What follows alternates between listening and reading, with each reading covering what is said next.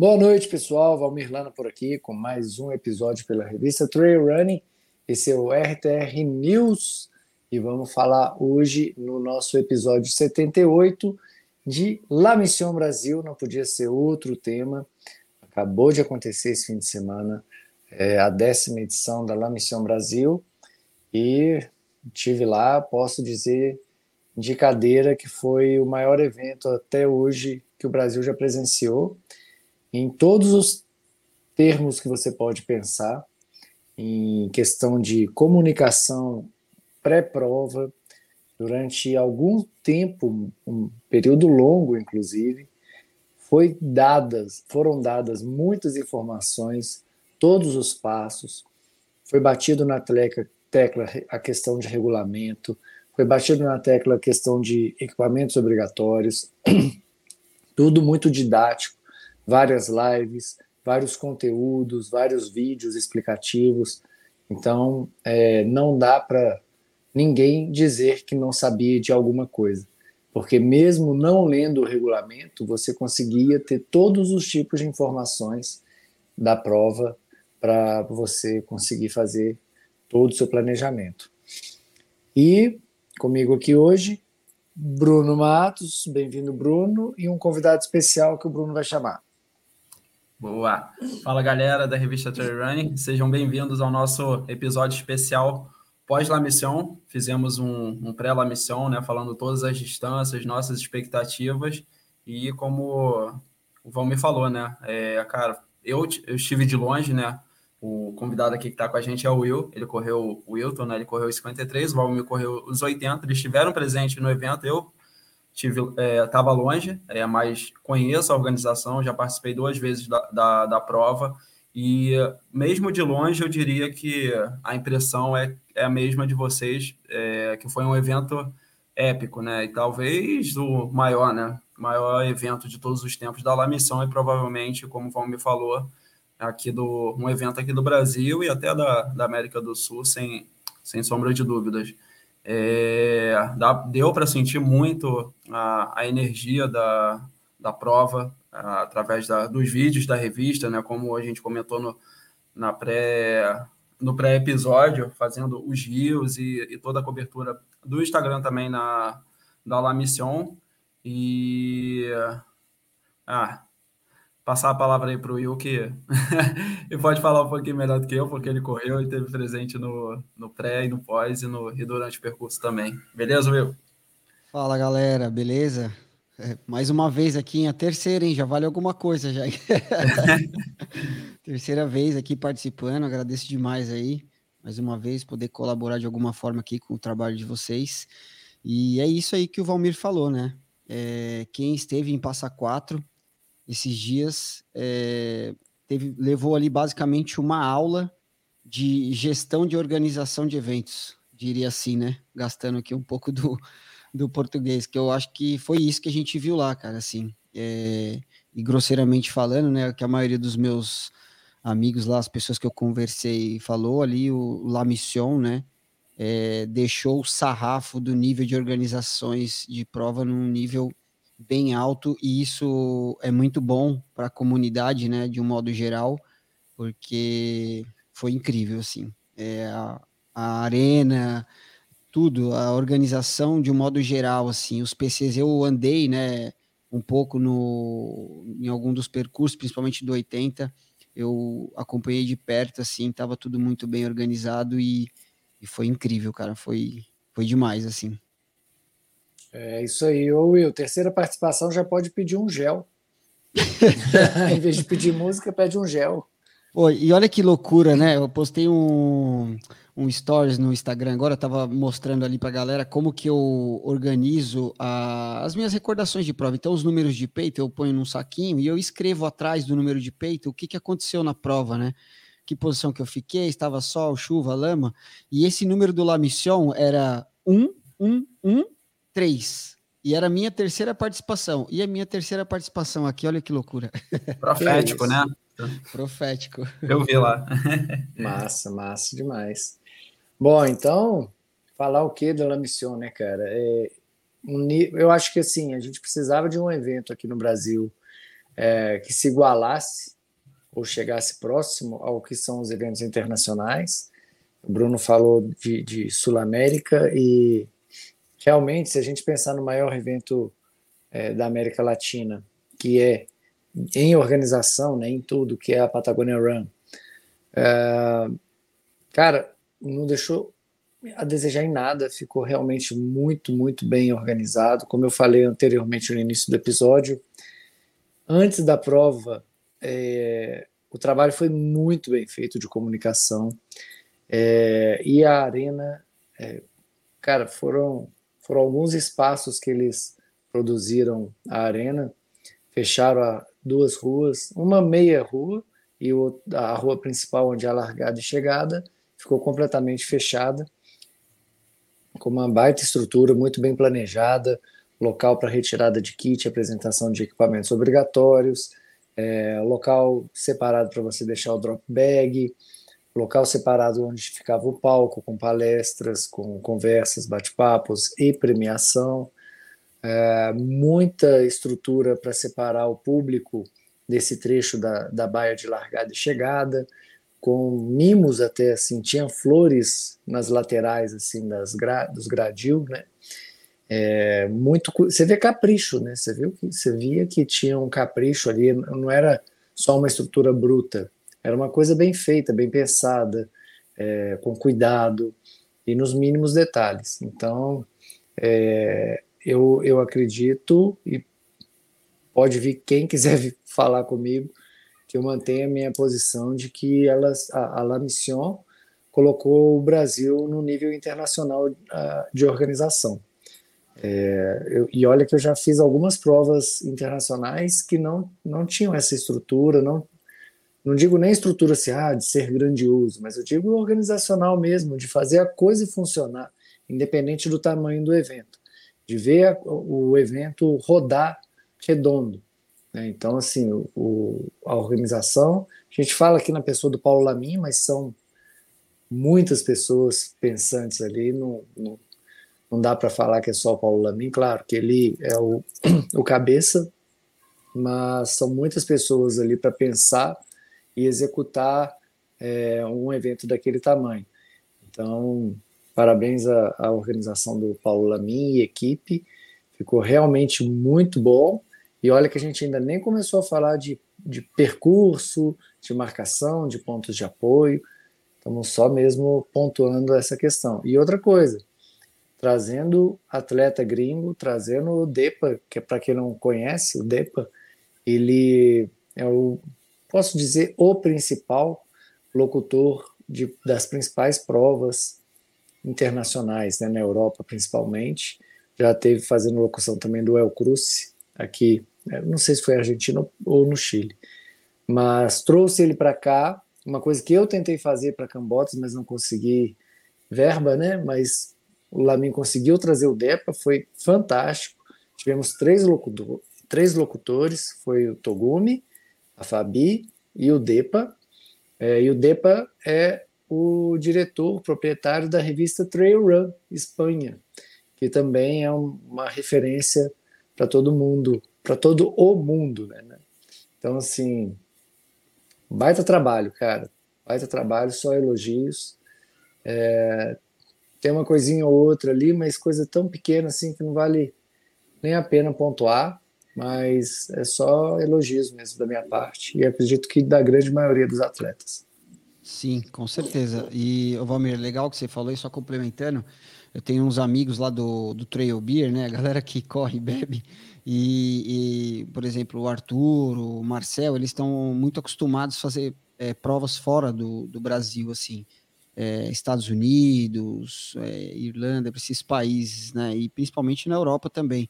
E, e, comentário deles é que assim, o nível organizacional meu, é muito superior até em algumas coisas do próprio UTMB, sabia? comentário deles, assim, né? Foi, foi muito legal de ouvir.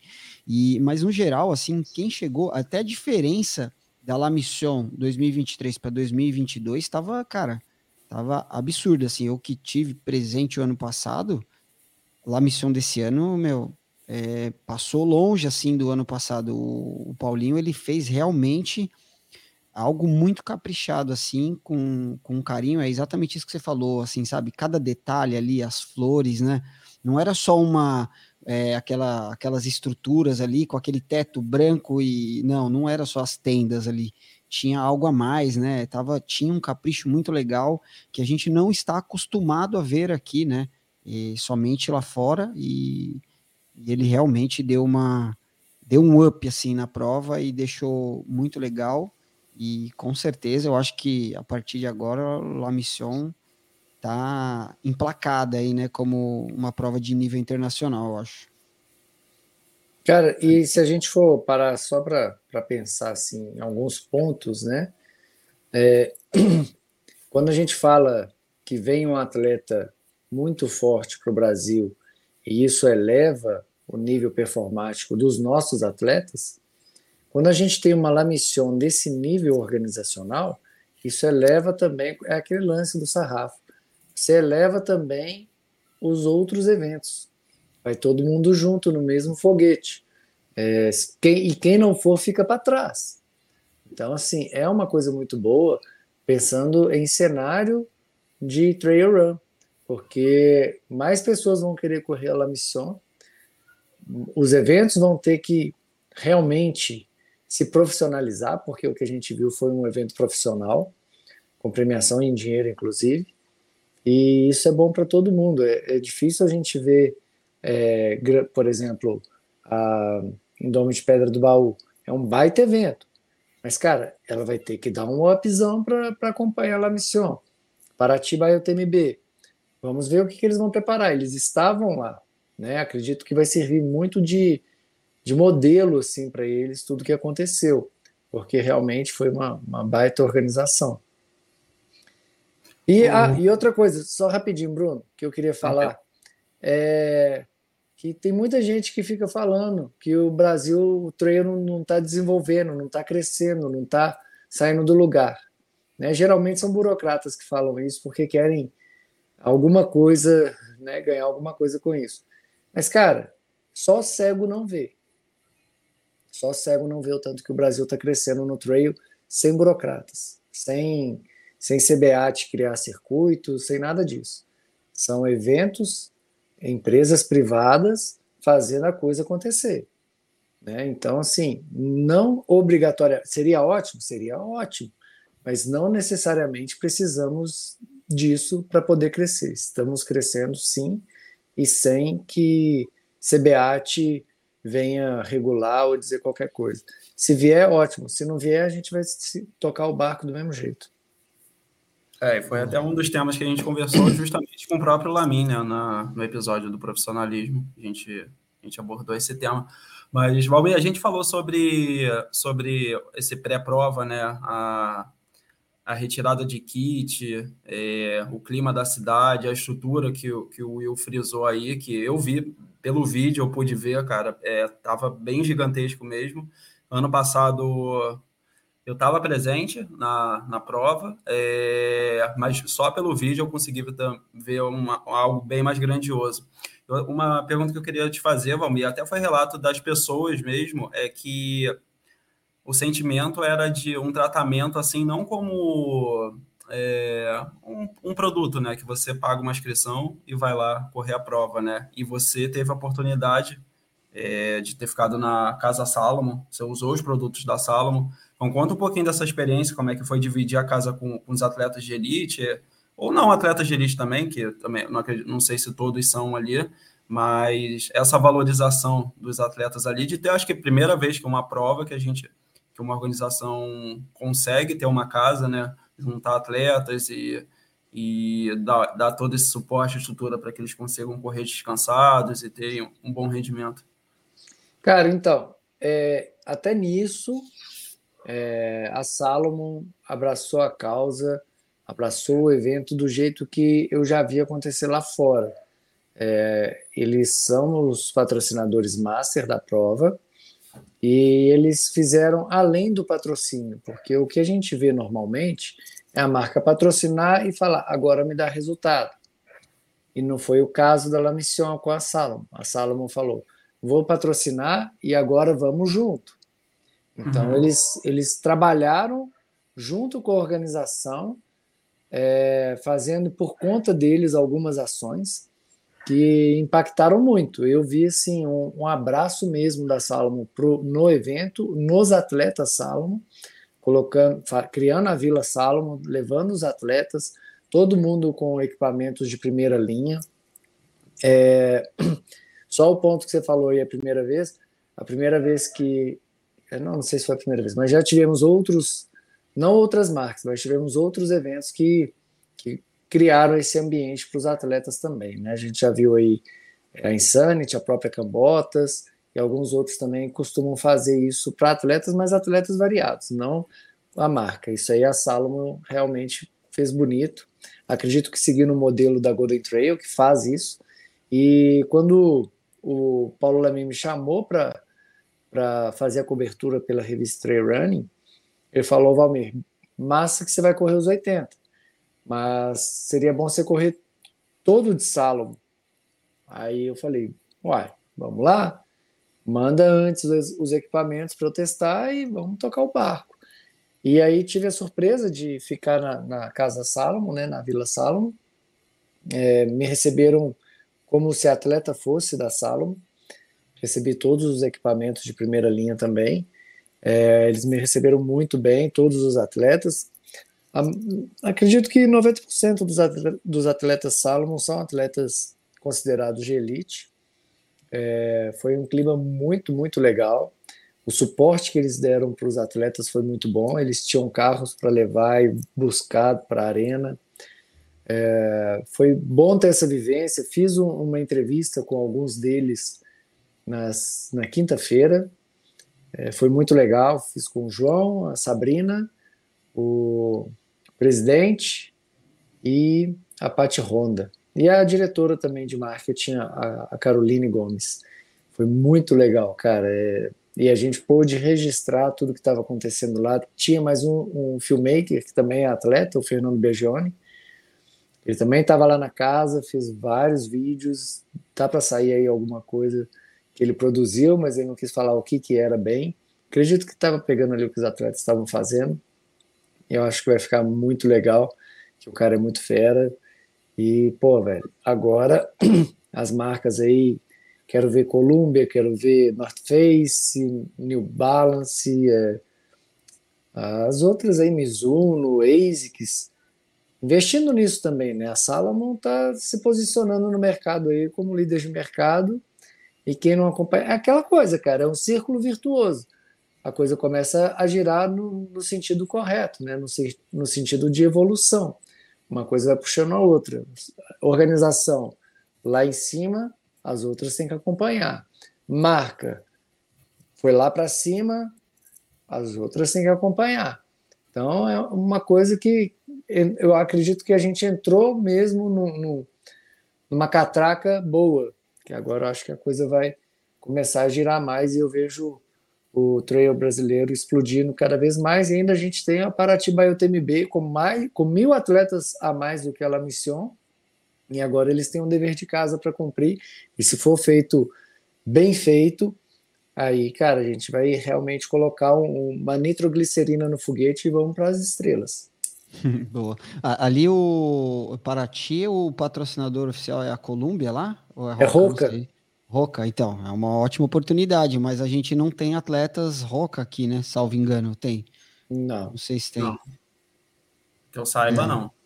Então eles têm que dar uma movimentada logo. É, pegar uns atletas, fazer um Roca Brasil igual o Salomon é. Brasil, tipo João, Noronha, e dar uma. Seria muito legal, cara. De é, fato, tem que colocar a gente para ganhar né? É. Igual, pô, Joãozinho ganhou, o Elton Noronha ganhou, Paty foi segunda. E mais gente, né? A galera andou bem. O pessoal da sala andou bem. Muito bem. Agora tem que colocar a gente para ganhar lá em, em Paraty. É, vamos ver quem, né? Eles não têm. É. Eu, acho, eu, acho, que talvez o, o, o, Juninho Acedo fosse da Roca. Ele é on. É on running, né? É. Ele já foi da Roca. Ah, já foi. É. Aí é porque tem que ver como, é que, como é que tá a Roca, a influência da Roca no mercado aqui do Brasil, né? Para ter para ter atleta, porque a gente não conhece, né? Eu não sei como é que, como é. é que tá.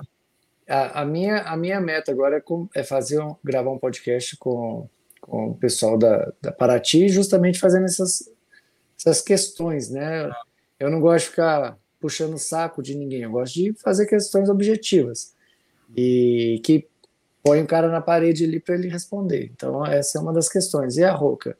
Tá vindo com o time internacional? Vai ter time brasileiro? Como é que vai ser isso? A gente viu a missão que aconteceu, blá blá blá. E aí vai. Bom, e aí, pessoal?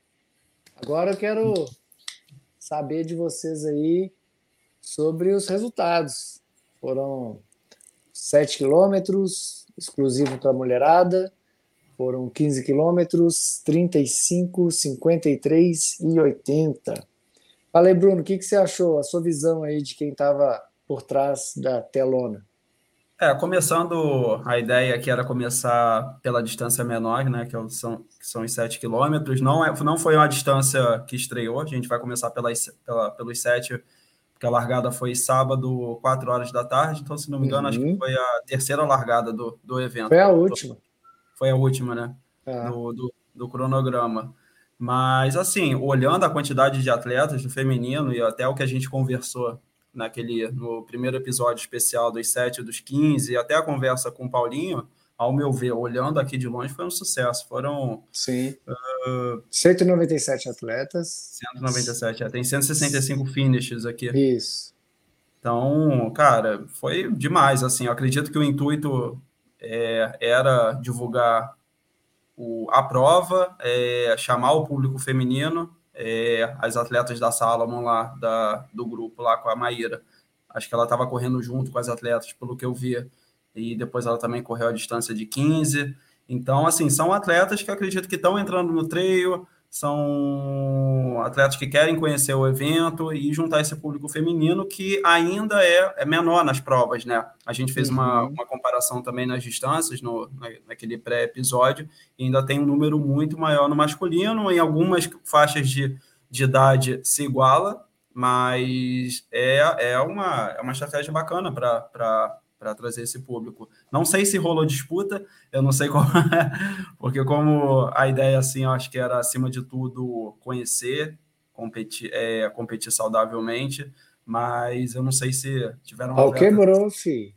É pau quebrou, então que bom. É, tem dessa não. É, se você olhar pelo, assim, do, do 7K, é, eu não, assim, a única que eu conhecia ali que estava alinhada era a Nadjala, né, que é do, é, do, do João lá mas no, se você olhar os tempos ali, elas correram com força. Não, olha a diferença. Com força.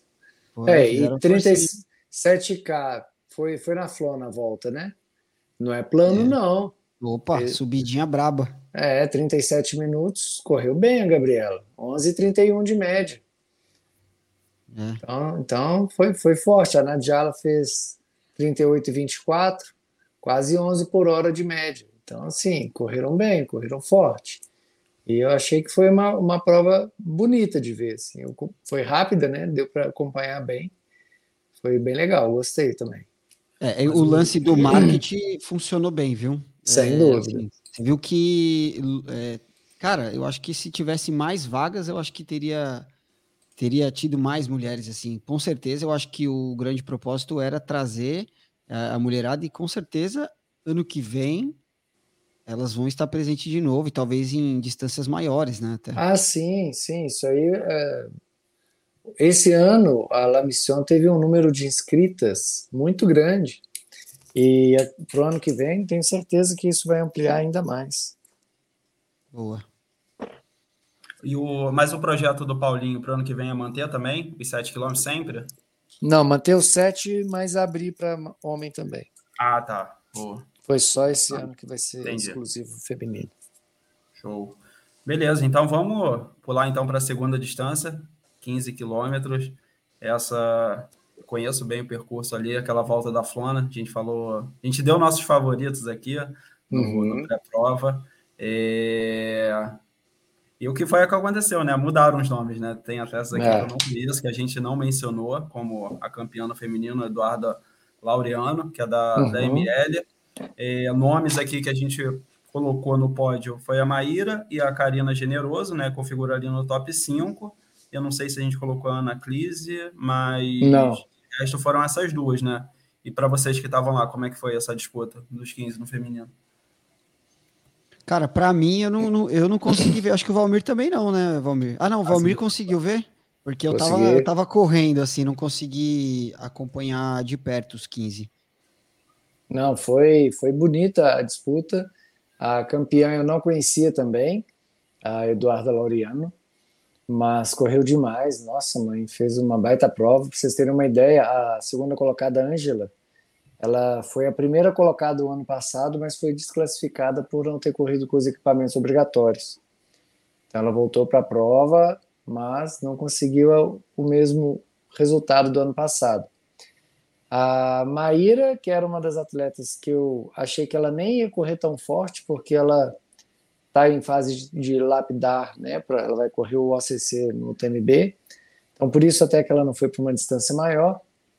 E eu não, não, acreditei que ela ia fazer muita força, não. Acreditei que ela ia segurar mais para só mesmo dar o giro e participar do evento. Mas ela que é corredora de provas de maratona até 50k, cara, tá voando.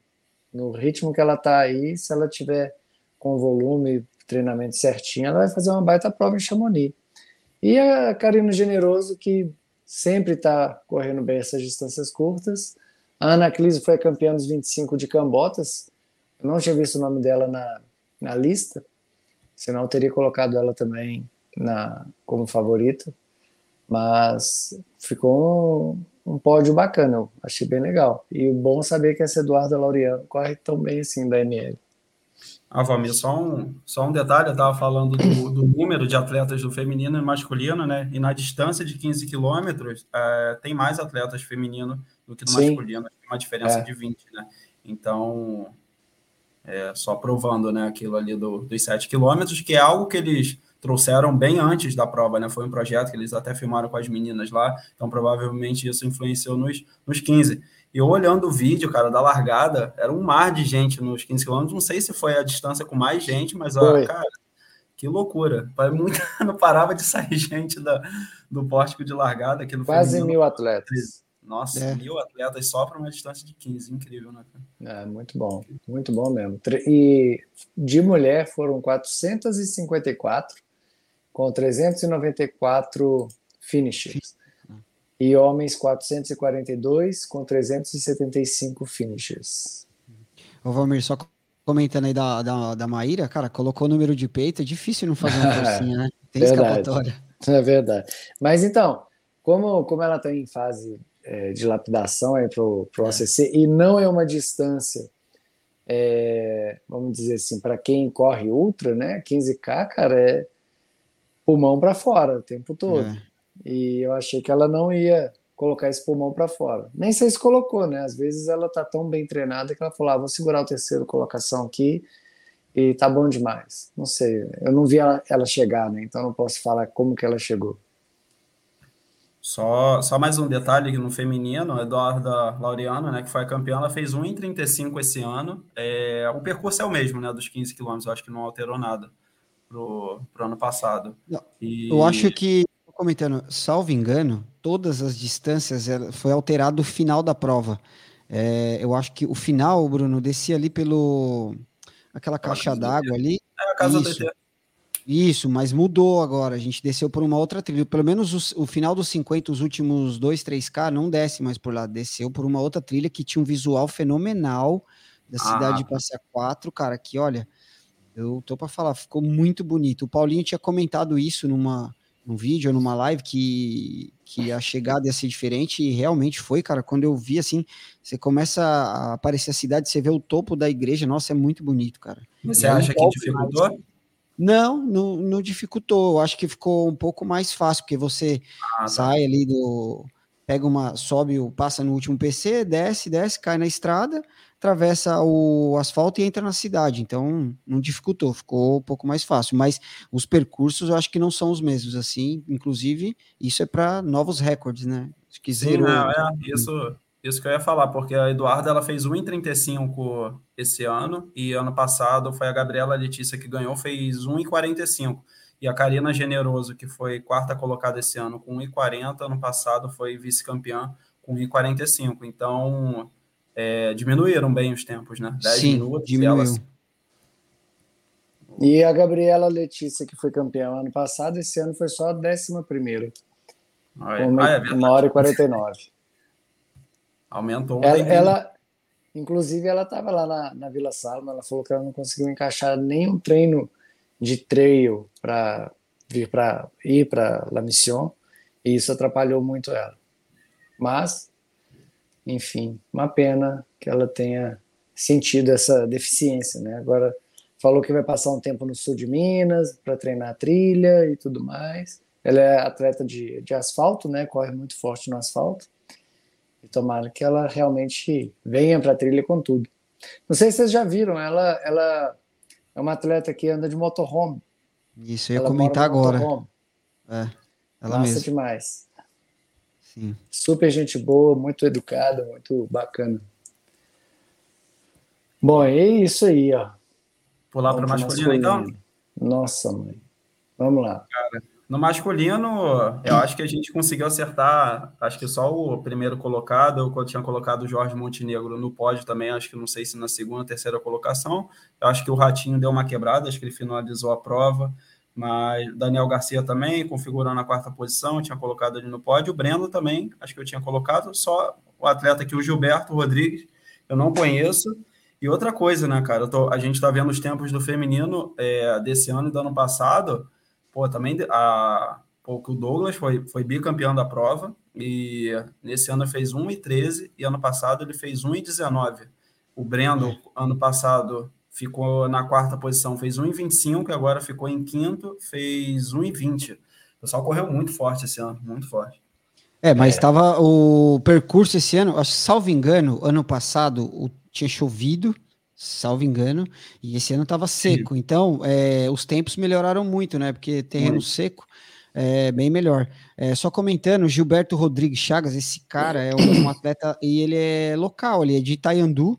E eu tenho acompanhado ele, ele está sempre performando. Ele ganha essas provas curtas ali, ó, KTR, 12K, é, Brasil Mountain Week, ele ganha, ganhou o segundo lugar agora aqui no, no La Mission, ele é um cara forte, cara. Ele, ele é da região ali, conhece bem também, né? Não à toa fez uma, uma bela de uma performance. Ele é, é conterrâneo do, do presidente ali de Itaiandu. Ah, que massa, cara. Muito legal saber.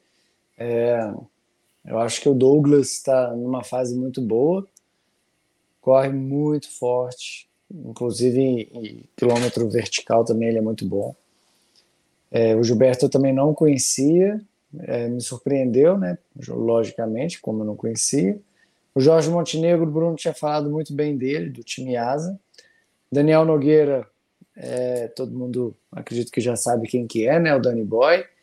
É, me surpreendeu até ele ter chegado na frente do Breno. Eu acreditava que o Breno chegaria na frente do Daniel, mas que bom ver o Daniel Garcia, o Danny Boy, fazendo força, porque a gente tem a gente tem uns parâmetros, né? Eu sei que o Brandon é um atleta muito forte, muito rápido, e você vê o Daniel chegando na frente dele, demonstra que o Daniel está mais rápido ainda do que o Brandon.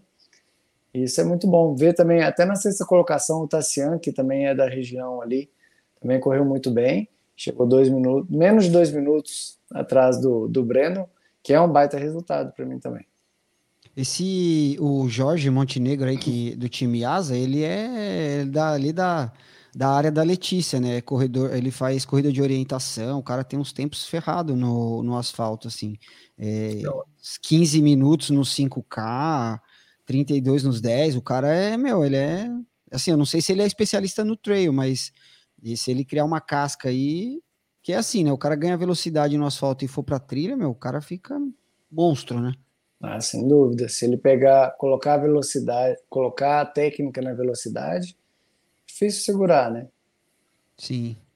É, ele, ele, sempre foi um atleta de performance, ele é atleta da Marinha de, de orientação, é. como o Will falou. Ele vem provavelmente dessa, tem essa base muito boa e tem os tempos excelentes no, no, no, no asfalto. É, mas assim, ele começou a correr trail acho que pouco tempo e tá, tá mantendo na, nas provas curtas. Ele corre muito as provas da KTR, Xterra, e acho que pela primeira vez ele foi fazer a La Mission, e quando eu vi o nome dele, eu falei, ah, cara, é para ir pro pódio, porque, cara, eu sei que o cara é muito forte. E até o, o Ratinho, o, que é o João Ancelli, já foi, já foi da seleção juvenil de Skyrunning, já ganhou dele numa prova da WTR, por isso que eu também coloquei o, o Ratinho ali pra, no pódio, mas eu acho que ele sentiu algum problema no estômago, eu nem sei se ele completou a prova, tô tentando achar o nome dele aqui Cadê? João. É, eu não sei, acho que ele abandonou a prova.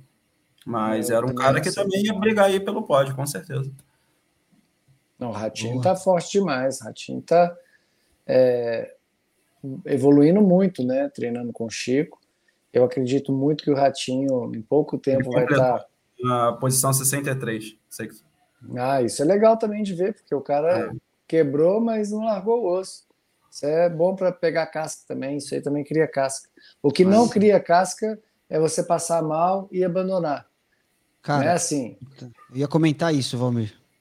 Pode falar, então. Não, eu ia comentar assim que uma coisa que eu, que eu vejo, claro, né, de, é, varia muito de caso a caso, mas é com certa frequência que você vê, né? Alguns atletas, assim, às vezes o cara é, já, já viu que a prova não dá mais e acaba abandonando a é. prova assim, só pelo simples fato de que você não vai conseguir ter uma boa performance, né? Eu acho que às vezes, de, de certa forma, isso diminui um pouco, né, o, o próprio atleta, assim, é, e inferioriza ali um pouco também a, a, performance do campeão, ainda mais se for uma pessoa que é pouco inferior, né? Então, é, não é muito legal, no, no, modo geral, assim, não é bem visto, né? Cara, eu, é até um tema que eu já até falei com o Bruno que eu quero trabalhar, é, sobre isso. A pessoa que desiste muito fácil, tipo, viu uma dificuldade, não está performando como queria, ou sentiu uma dor de barriga, ou machucou o pulso e já logo abandona. E aquele cara que, cara, tô passando mal, vou, vou melhorar e vou continuar. Ah, eu torci o pé, mas tô conseguindo correr, então vou continuar. Ah, bati o ombro, Killian, tô com o ombro deslocado, mas vou continuar. Então, assim, são duas, duas coisas muito que a gente consegue ver muito nítidas em atletas. E a gente sabe que ah, é muito tênue essa linha de o quanto você é bruto e o quanto você é burro. Né? Porque às vezes você está numa situação e que se você continuar é burrice completa também. Né? Muito melhor você se preservar. E seria interessante a gente fazer um podcast para chegar o mais próximo dessa linha é, de onde é o ponto que vale a pena continuar e onde passa para ser onde, onde é o ponto para você realmente abandonar. E eu acho que a pessoa, quando consegue superar uma adversidade e completar, isso cria casca. Não estou dizendo que está certo ou que está errado.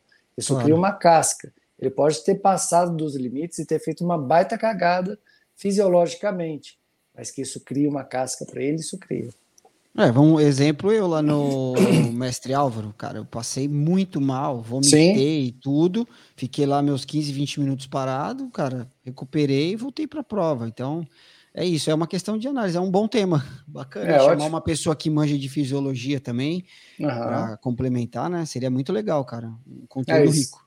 Sem dúvida. É, bom, então acho que foi isso, né? Vamos, vamos pular para os 35 aí, Bruno. Boa. Vamos lá então para o 35, começar pelo feminino. Campeã foi a, a Lígia Almeida. Eu acredito que de todos os nomes que a gente colocou ali para o pódio, a gente errou todos. Isso é bom, que eu tinha falado. Não, vocês tinham colocado a Evelyn, não tinha? No pódio? Não, eu acho que não, cara. Eu tenho que até ver, eu até apaguei a pauta, não lembro agora todos os nomes que eu tinha colocado no, no pódio, mas dos 35, eu acho que foi o que eu mais errei é, no feminino, eu acho. Mas eu tinha colocado talvez a, a Beatriz Ferreira, ela ficou no 12, foi uma atleta que correu os 50, os 53 né, esse ano, mas ela correu os 50 no passado, estava no pódio. Mas, assim, são nomes que, batendo de olho, é, são nomes novos para mim. É, acho que a quinta colocada aqui, que é a Leiane, acho que ela é esposa do, do André Mapa. É, poxa, para mim também é uma, é uma surpresa, assim, porque eu não tinha visto ela em muitas provas, então é, tá nesse top 5 é bacana. Mas acho que de todos ali, eu não lembro nem se a gente tinha falado da Lígia. Eu não sei se a gente tinha colocado, Valmir. Eu não lembro Cara, se Eu não lembro de ter visto o nome dela. Se, é, você, vocês visto... falaram sim, vocês falaram da Lígia. O Valmir até deu um up, que foi para a seleção. Ah, foi mesmo. É do Isso. TMB. Ah, boa, boa. É, vocês falaram foi mesmo, sim. falando. Não, o, o Wilton tá melhor que a gente, falando não, do que a gente falou. Podcast. é muito nome. É, com certeza. Não, a, inclusive, inclusive a Beatriz, Beatriz Ferreira, que eu falei que eu não conhecia, eu conheço sim. ela chegou para mim, eu fui cumprimentar ela lá, falei: Oi, B, tudo bem? Ela, ué, você me conhece? falei. Falou, não, você falou que no podcast que não me conhece. Eu falei, não, desculpa, mas eu conheço a Corre B, a Beatriz Ferreira não conheço, não. é igual o Thiago Mal e o Thiago Ferreira, né? É, exato, cara. A gente esqueceu justamente por causa disso. É foda a gente isso. mal ali não falou dele, mas depois a gente fez um... A gente, a gente que mandou mal. É, um belo trocadilho. Mas... Bom, cara, manda ver aí, continua. Não, então, falando um pouquinho do, do percurso, até dos tempos, né? É, os 35 foi uma prova que, cara, alterou drasticamente. É, foi direto ali para o pico da Casa de Pedra e eles fizeram uma espécie de percurso que emendava a Casa de Pedra até o cume do Campo do Muro, se eu não estou se eu não estou enganado, e do Campo do Muro já descia, acho que para o Paiolinho, e depois voltava para a Flona, né? Aí isso acho que já era o percurso do ano passado. Mas se tornou um percurso extremamente mais travado e até, cara, com, com características muito fortes de Sky. Eu acho que é o único percurso que passava pelo Pico da Casa de Pedra, não sei se eu estou tô, tô certo, vocês podem me corrigir aí, mas 53 e 80 não passava, porque ia direto para a Toca do Lobo e o 15 só dava volta na, na Flone. Então, os 35 alcançavam dois cumes bem duros, cara, que é o Pico da Casa de Pedra, que é bem travado, e o, a subida do Campo do Muro também. Emendou dois cumes numa mesma montanha. E o tempo da Lígia foi de 5,45 e a campeã ano passado foi a Ivânia Rambo, né? Ela fez 4,23. Então, assim, é, ficou travado o negócio, ficou bem mais alto o tempo. Sem dúvida. Will, quer falar? É, não, o 35, tanto que eu, é, eu fiz uma enquete no, no Instagram lá para perguntar para a galera qual prova que eu correria e eu coloquei o 35 como sugestão porque tá brutal assim, né? O pessoal que correu e eu fui conversando lá na prova disse que depois ali do acho que depois da Via Ferrata, os caras acham que a Via Ferrata ali, ó, assombração e tal, não sei o que, cara, depois da Via Ferrata ali é que a pancadaria pega solta ali, é um K para, sei lá, acho que 400 de ganho, assim, coisa desse nível. Então, Nossa. ficou muito, muito travado. A galera falou que foi, foi pesadíssimo, assim. Foi, foi um percurso nível Skyrunning mesmo.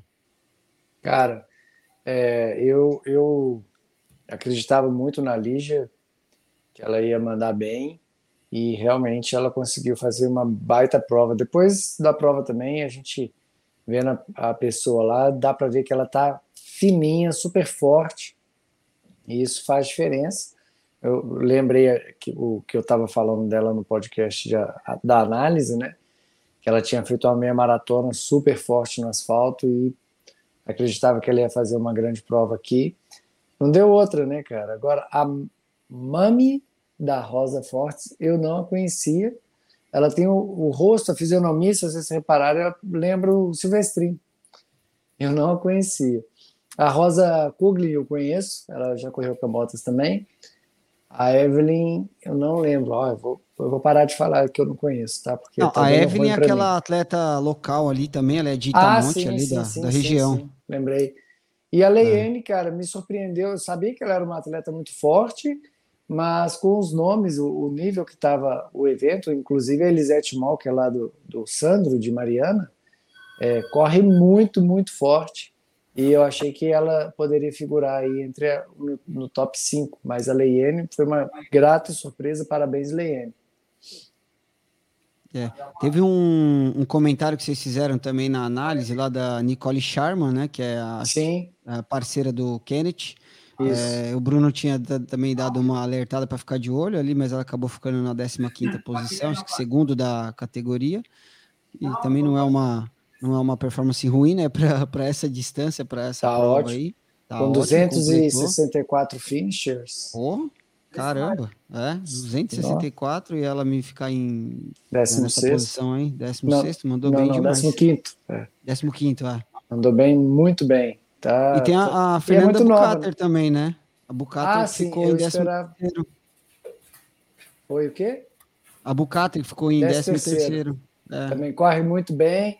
Ela teve lá em Perdidos, falou: Nossa, que prova técnica, não sei o quê, blá blá blá, não é meu perfil de prova. Aí eu, uai, vai para La Mission? Caraca. Mas mandou bem, parabéns para ela também, uma pessoa super legal, gosto muito de conversar com ela e sempre me trata muito bem. Parabéns para ela também. Boa. Bom, e é isso, feminino dos 35K, agora os 25, o pau quebrou, né? Eu estava comentando com eu tava comentando com o André Mapa, o campeão da prova, que o pessoal brinca assim, né? Segue o mapa, segue o mapa. Tipo, o cara tá na frente, né? Segue ele que dá, vai dar certo. Só que agora não dá para usar isso mais, não. Agora tem que ser, não perca o mapa de vista. Porque não, não tá dando mais, não, cara. Não tem, tem jeito de ver o mapa mais, não. O mapa é. tá muito longe. E aí? É verdade. é verdade, cara. De todos os que a gente falou, acho que o único ali que ia disputar com o mapa era o, era o Aslan, e, mas acho que o Aslan foi bem com ele até o quilômetro 20, 28. O Aslan falou que não sentiu bem a descalha das pernas, se sentiu muito fadigado, estava bem cansado. Mas assim, cara, o André tá nessa distância, ele tá praticamente imbatível, né? Tá ganhando todas as provas e fez um tempasso, cara, um tempasso. Acho que o Aslan conseguiu correr abaixo de quatro horas ano passado, é, mas assim, um percurso que era bem mais rápido, com esse percurso mais travado, o mapa fez 4,27 e, pô, mérito total dele. Acho que ele liderou, pelo que eu vi, ele liderou a prova, prova de, inteira. de ponta a ponta. De ponta prova a ponta. inteira e falou que, que ah, não, não, não precisou dar tudo. Falou, ah, cara, eu vi que eu abri muito, não olhava para trás, não via ninguém, eu segurei, não, não fiz tanta força. Imagina se tivesse alguém apertando o cara. É. Correu muito, hein? E Pô, o tá Caio doido. Lima ali, que foi o segundo. Esse, o top 10 aí, vocês falaram vários nomes, né? Na análise. Sim. Eu me lembro, eu me lembro muito bem. É, eu não lembro vocês terem comentado do Rudney, que apareceu ali na quarta posição, que fez uma performance muito boa também. Mas, no geral, o mapa abriu ali, abriu bem, 13 minutos ali, né, pro, para o segundo colocado, que é o Caio Lima, que era um, é um cara forte no asfalto, né? Também. Sim. É um cara forte no asfalto e que ele também é técnico. Mas eu acho que ele foca. Até ele falou comigo, ele falou, cara, tem que focar mais no trail, tô ficando muito no asfalto e tudo mais.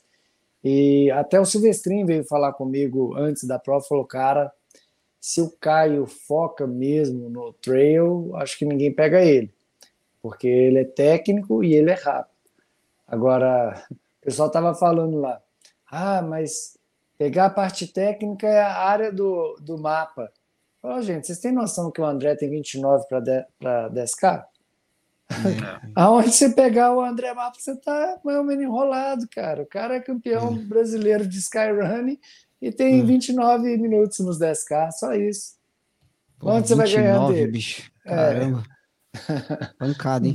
pancada. Então, assim, o Caio Lima é rápido. Não em prova, foi numa pista que ele fez foi isso. Foi na pista. É. O, o Caio Lima é rápido na, na, no asfalto, mas ele tem 32 nos 10K. Então, assim, ficou, é. ficou, ficou realmente o que é. O André Ficou Mata, bem colocado os dois. É, sim. O Santiago, que tinha falado que era que estava muito bem preparado, mostrou que realmente estava. E agora o que eu falo é o seguinte: o Rudney, a gente não colocou ele na, é, na lista. É, mas... Então, eu acho que quando a gente viu o Rudney ali, é, e eu vi, a gente viu o nome dele, mas estava com o nome de Brasília do lado, algum outro estado. Eu não, falei, mas cara, independente, cara, eu, é. eu não, não me arrependo, porque o Rudney, depois do Mundial de 2019, que ele foi comigo pelo Juvenil, ele passou a se dedicar só ao mountain bike e escalada. Uhum. Então, então, assim, eu sabia que ele pensei né, que ele não iria figurar ali entre top 5 e não colocaria mesmo. Mas conversando com ele lá, ele falou que voltou, que está treinando bem e que ele quer voltar a ser o que ele era, porque na época que ele estava na sua melhor fase, cara, não tinha para ninguém. É. Ele ganhou do Hernani numa prova Ganha, da Já ganhou do Hernani, cara. Aí você na... vê a credencial do cara. Né? Foi na Ilha Bela. Eu tava lá, eu vi a prova. Então, assim, o Rudney, bem treinado, agora que ele é adulto, que já tá com a musculatura pronta, velho, se ele tiver bem treinado, ele vai dar trabalho para qualquer um. Tipo assim, é, ele, ele tem condição de se tornar um dos melhores atletas do Brasil, mas tem que focar nisso, né? não, não pode se desviar. O Caê, porra, mesmo lesionado, conseguiu fazer uma baita prova. Conversei com ele lá. Cara, o Caê, bicho, ele de lado você quase não vê, cara, igual, igual a folha de hum. papel, saca? Assim. Fininho. Nossa! Cara, que isso? Tá parecendo uma lombriga. Muito doido. Não, mas tá fininho, ele realmente está tá bem treinado e se não fosse lesão, acredito que ele ia brigar aí para um top 3 com toda certeza. Viu, do, do Rudney, eu também conversei com ele lá na, na arena, né? Conheço ele lá de São Bento também, porque na época que eu escalava ali, tem uns amigos que são de lá. E eu falei para ele, Rudney, você, cara, você tem um puta potencial, cara. Voltou, vê se não, não, não some agora. Ele falou, não, agora é. eu vou focar. E ele tá com o De Agostini, né? O De Agostini tá. tá treinando ele. Então, é um puta cara com um baita, né, o, um, um, mestre dos magos aí do, da fisiologia, né, um excelente treinador que é o De Agostini, então tem tudo para dar uma, um bom resultado essa combinação, né?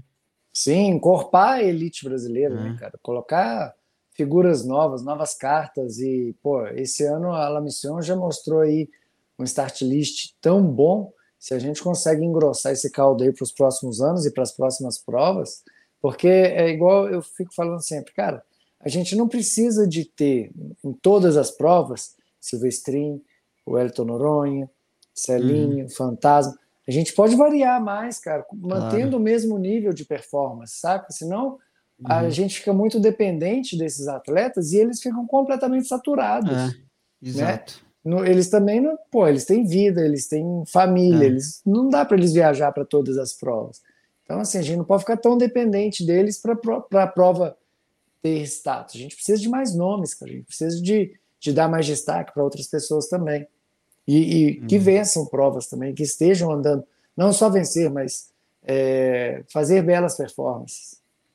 É, exatamente. Esses 35 do La Mission, eu lembro até que na, na análise vocês comentaram e realmente tinha um start list que era, para mim, assim, é um dos maiores e mais fortes, eu acho, de todo o Sim. evento. Talvez. Porque você vê, ó, o próprio o Ivan Reis, cara, na, na 18 posição. O Breno Bittencourt, que é local legend lá de Passa Quatro, cara, ele treinou muito no percurso. Acho que o Bruno até comentou isso, se não me uhum. engano. E é. ele ficou em 12 segundo, né?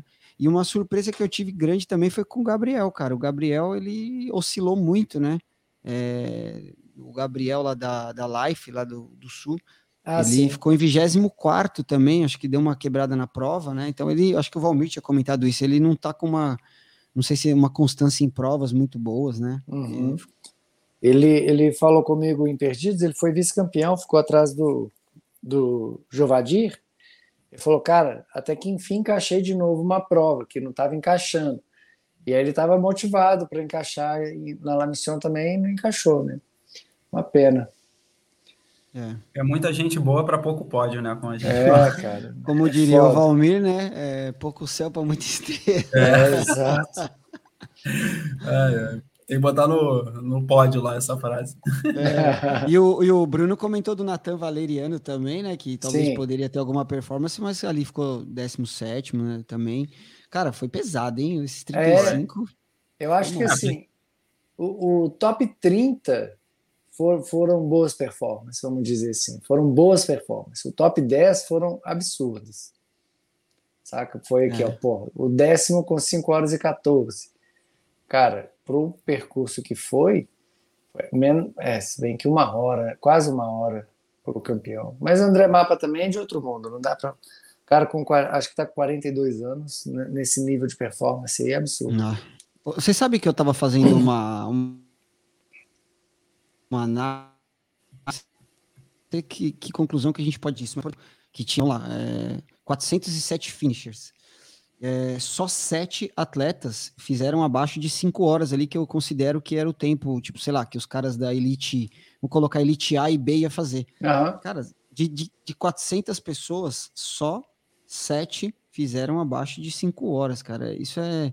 Assim, no geral, o que a gente pode concluir? Eu acho que né, a nossa performance né, no trail ela é muito baixa, que é isso que a gente vem falando direto, que precisa evoluir mais e tudo. Você vê, sete atletas só. Então, seja, a competitividade não estava tão alta no geral, assim, né? Acho que é isso, né? Eu posso estar falando uma grande besteira, talvez vocês me corrijam. E aí, Bruno? Oi? O que, que você acha? Ah, calma aí, reformula a pergunta aí rapidinho. Não, não, não tem pergunta nenhuma, não. Ele está falando que do, do, dos 407 finishers, só sete fizeram abaixo de cinco horas e que ah, sim, sim. e que isso mostra que o nosso nível performático ainda é muito baixo. É, olhando os tempos, assim, é, cara, eu acho que ainda também tem uma diferença muito muito grande do, de um colocado para o outro. O 4,27, 4,40, o Caio Lima ali chegou com o Alexandre Santiago junto, mas depois já pula para 10 minutos.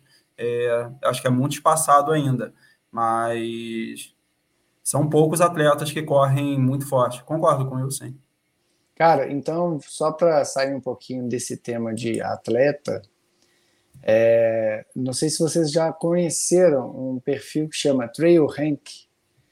Eles fizeram, eles fizeram uma collab com a revista, eu aceitei, depois eu tirei justamente porque eu não, não queria é, eu acho que as pessoas do Brasil precisam conhecer primeiro o Trail Rank, para depois a gente começar a falar, porque para não desacreditar, porque eles deram uma nota é, para o nível performático da La Mission Brasil e ficou no nível médio, 6,58. Para vocês terem uma ideia, a CR Zinal teve uma nota de 9,29. E eu li os critérios, a forma que eles fazem esse cálculo, cara, é muito bem pensado eu achei bem interessante. Coloquei, eu conversei com eles depois, eu coloquei no story só, eu não, não aceitei o collab, mas é, ficou um nível médio. Não, não ficou. É, eu achei que foi alto o start list, mas dos finishes foi só. Almir? Caiu? Acho que sumiu a voz do Valmir aí. É. Mas eu tava dando uma olhada no. Voltou, Valmir? Acho que não. Eu tava dando uma olhada no, no Trail Rank, é isso mesmo. No, no 80K foi a pontuação mais alta, ali 7,56 o masculino e o 5,59 no feminino, né? No geral, a média do evento foi 6,58, é isso mesmo. Voltou aqui, voltou meu alguém me ligou e, e, o meu celular travou. Desculpa, pessoal. Tranquilo. Bom, mas estava é, falando aqui que é, ficou bem. Achei a nota baixa do, da Mission, mas olhando os requisitos, a análise que eles fazem, é isso mesmo. Não tem muito muito o que falar. O que, que você achou aí, Will? Eu é, eu estava. Isso, eu estava dando uma olhada, né? O que eles fazem? Eles fazem a média ali pelo top 10, né? É, Isso. A média, a média é pelo top 10. E no geral, o, o 80K acho que teve a pontuação mais alta, né? Que o masculino 7,56 e o feminino 5,59. Cara, eu achei demais isso. E eu não sabia, não conhecia. Tô conhecendo através de você agora. Esse é, trail rank, inclusive, vou pesquisar mais. Eu conhecia já há algum tempo, eu acompanho bem o trabalho que eles fazem. Eles, inclusive, fazem posts collab com grandes perfis, com grandes atletas. Você vê aqui o Gross Glockner, teve uma média 7,28, é uma prova que eu nem conheço e teve um nível performático cabuloso. Bruno, você tem, tem conhecia já? Não, não conhecia e, cara, é, achei bem interessante, mas assim, o, o parâmetro usado, você falou que são parâmetros bem interessantes, quais, quais foram os parâmetros para botar seis e pouco e a...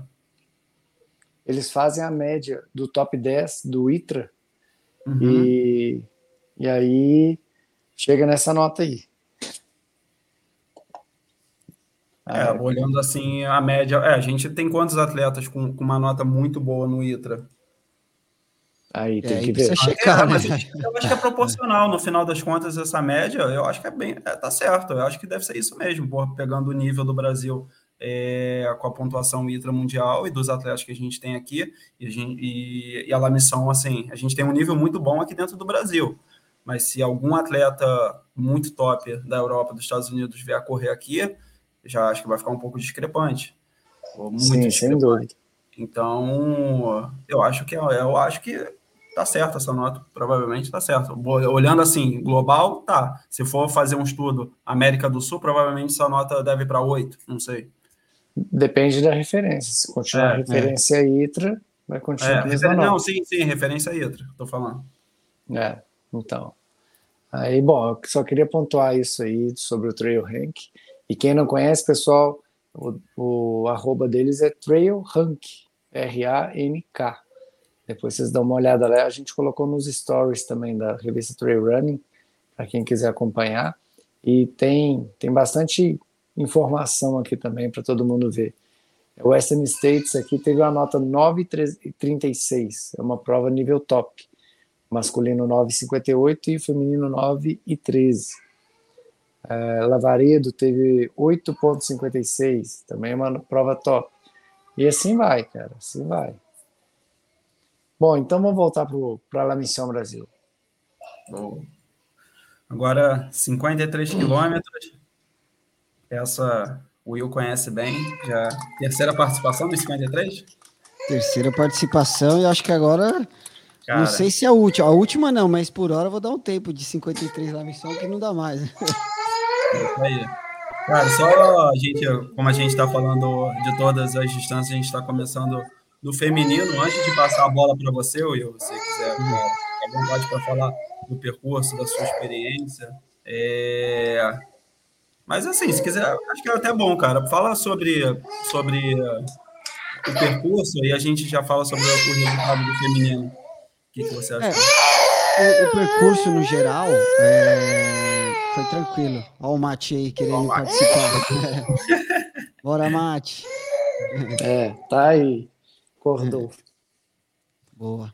É, cara, o percurso no geral, assim, com exceção do, do, do final ali, né, do, dos últimos 3K, é o mesmo do ano passado, um percurso muito bacana. É, eu ainda quero tentar achar uma forma de sugerir para o Paulinho para tentar diminuir um pouco da, da, do estradão, porque o começo ali, os 15K, 14, 15, ainda é muito estradão para uma prova tão bela quanto aquela. É até a toca do lobo, né? É, tem um pouquinho de trilha ali, mas no geral é mais estrada e o final também ali é, é bem aquela estrada ali da descendo do Paiolinho também é bem pesada, mas por hora eu acho que é o que tem para para passar ali os 53, cara. Serra Fina, sempre linda, né? Um dos lugares mais incríveis da Serra da Mantiqueira. Não tem nem muito o que falar, sou suspeito, inclusive. É, sempre andei ali, né? Desde a época que eu fazia guiadas de, de montanha e também vários treinos que eu fiz, então me senti em casa. Né? No geral da minha prova ali, não consegui encaixar uma boa prova, é, não estava num dia bom, não dormi bem à noite, é, também estava com as limitações por causa do, do tornozelo, estava meio receoso, mas a prova foi espetacular, assim, no, no geral. E, cara, o, os 80 não tiveram isso, né? Mas os 50K, nós que corremos a prova, Pegamos um vendaval lá no topo da montanha, ali no capim amarelo, quartzito, que, meu, os caras como cair ali, passando ali, era capaz de voar, meu. Vou até falar para eles isso daí, porque, cara, uma ventania, teve uma hora que eu fui deslocado de lado, assim. Um, nossa, foi, foi um vento forte e fez bastante frio lá em cima no topo. Tive que colocar o, o meu anorak, né? Alguns atletas não colocaram, estavam de manguita, não tava. Mas a prova foi sensacional, cara. No geral, espetacular, assim. Bacana. Então a gente começar aqui pelo, pelo feminino, né? Uma atleta que eu destaco e cravei ela no pódio na primeira colocação, que é a Mariana Scarpelli até comentou lá, agradecendo também. Pô, deixo parabéns de novo aqui para ela.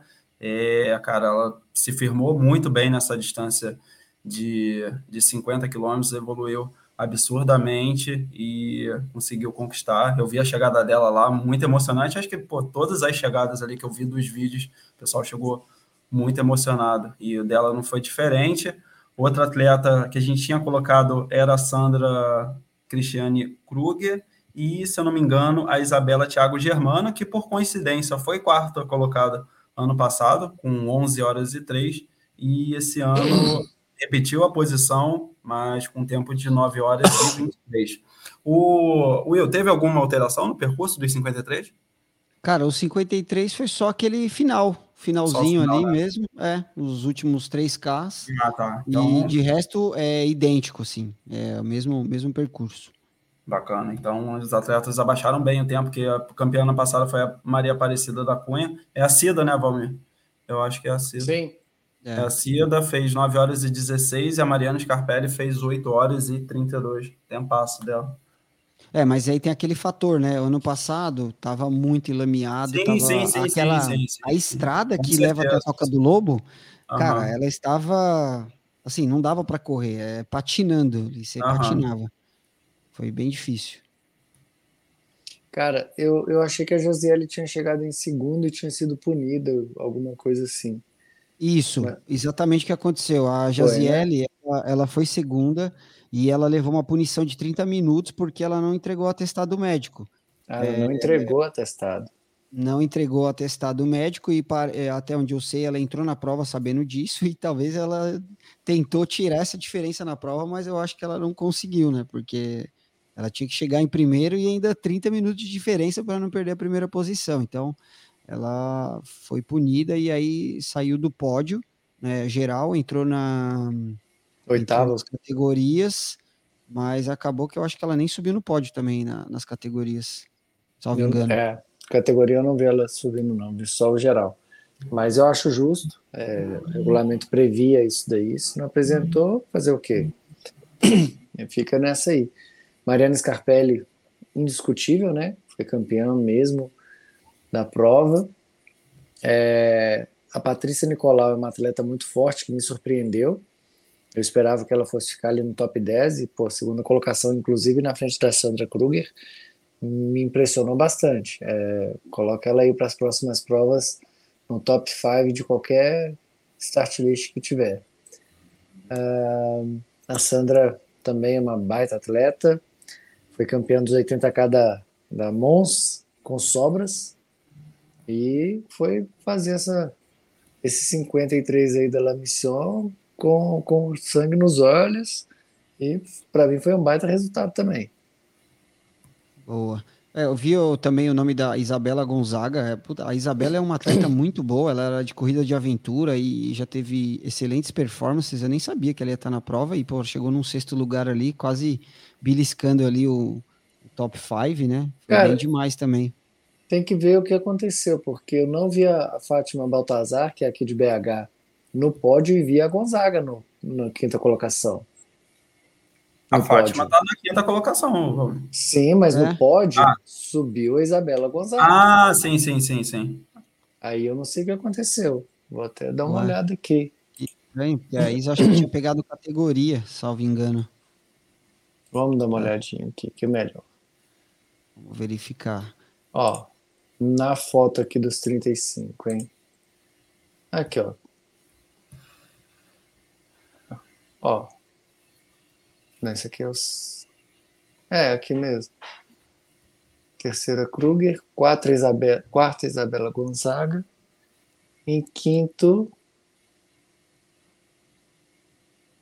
estava a Jaziele. A Jaziele em quinto. É, pode Cara. ser que. Pode ser que teve alguma alteração aí, mas não foi isso que, que ocorreu lá, não. Estranho. É, aqui no, no o que está aqui no resultado da prova não condiz com o que está aqui na, na premiação. É. 9h30, deixa eu confirmar.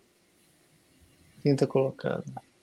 É, tá a Jaziele em quinta com 9h30. Cara, que doideira. É, a, se você olhar na foto do, do pódio, a Isa não tá no, no pódio. É, não tá, não ué. Tá, não. Isabela, Thiago.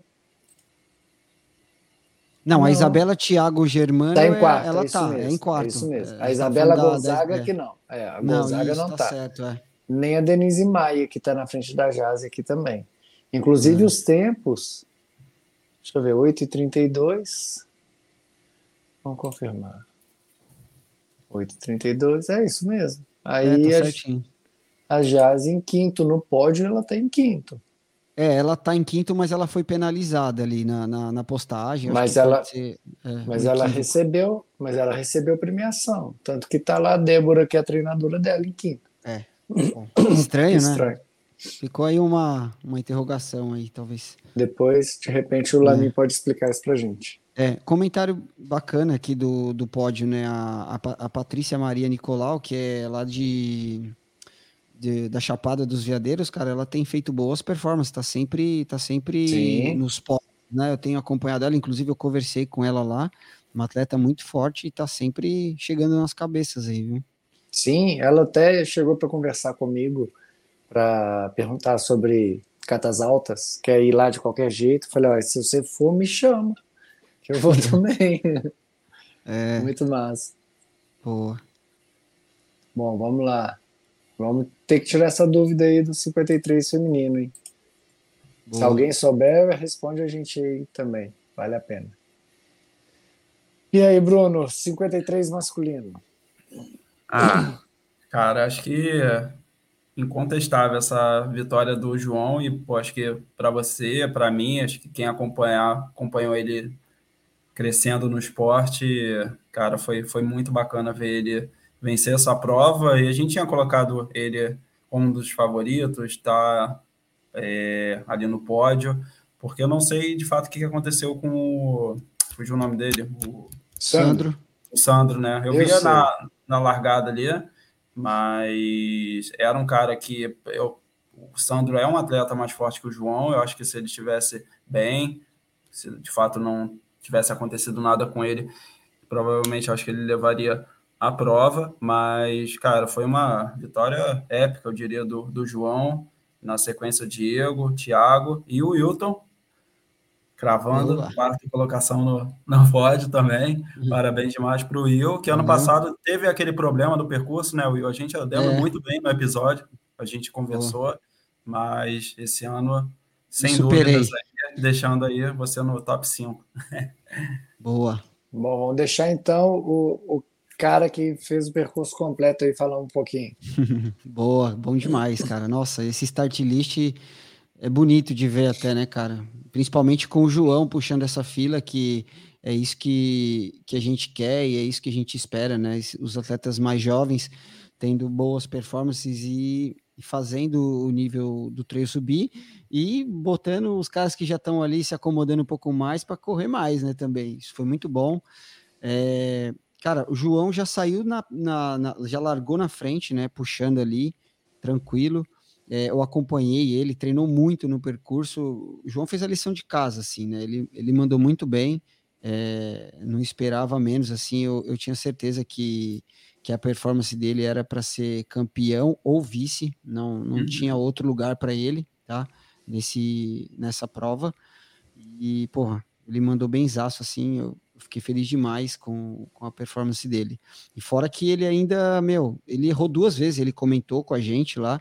Teve uma que ele foi para um lado, depois voltou, passou direto no PC onde eu tinha errado, depois voltou, corrigiu. E com tudo isso, ele ainda fez um tempasso, 7 horas e 2. Se não fosse isso, eu acho que ele teria feito um sub-7 que seria. Assim, ele já macetou o percurso, né? Ele seria macetar com dois martelos ali, porque pô, Hum. sub-7, meu, foi, foi incrível. João tá de parabéns.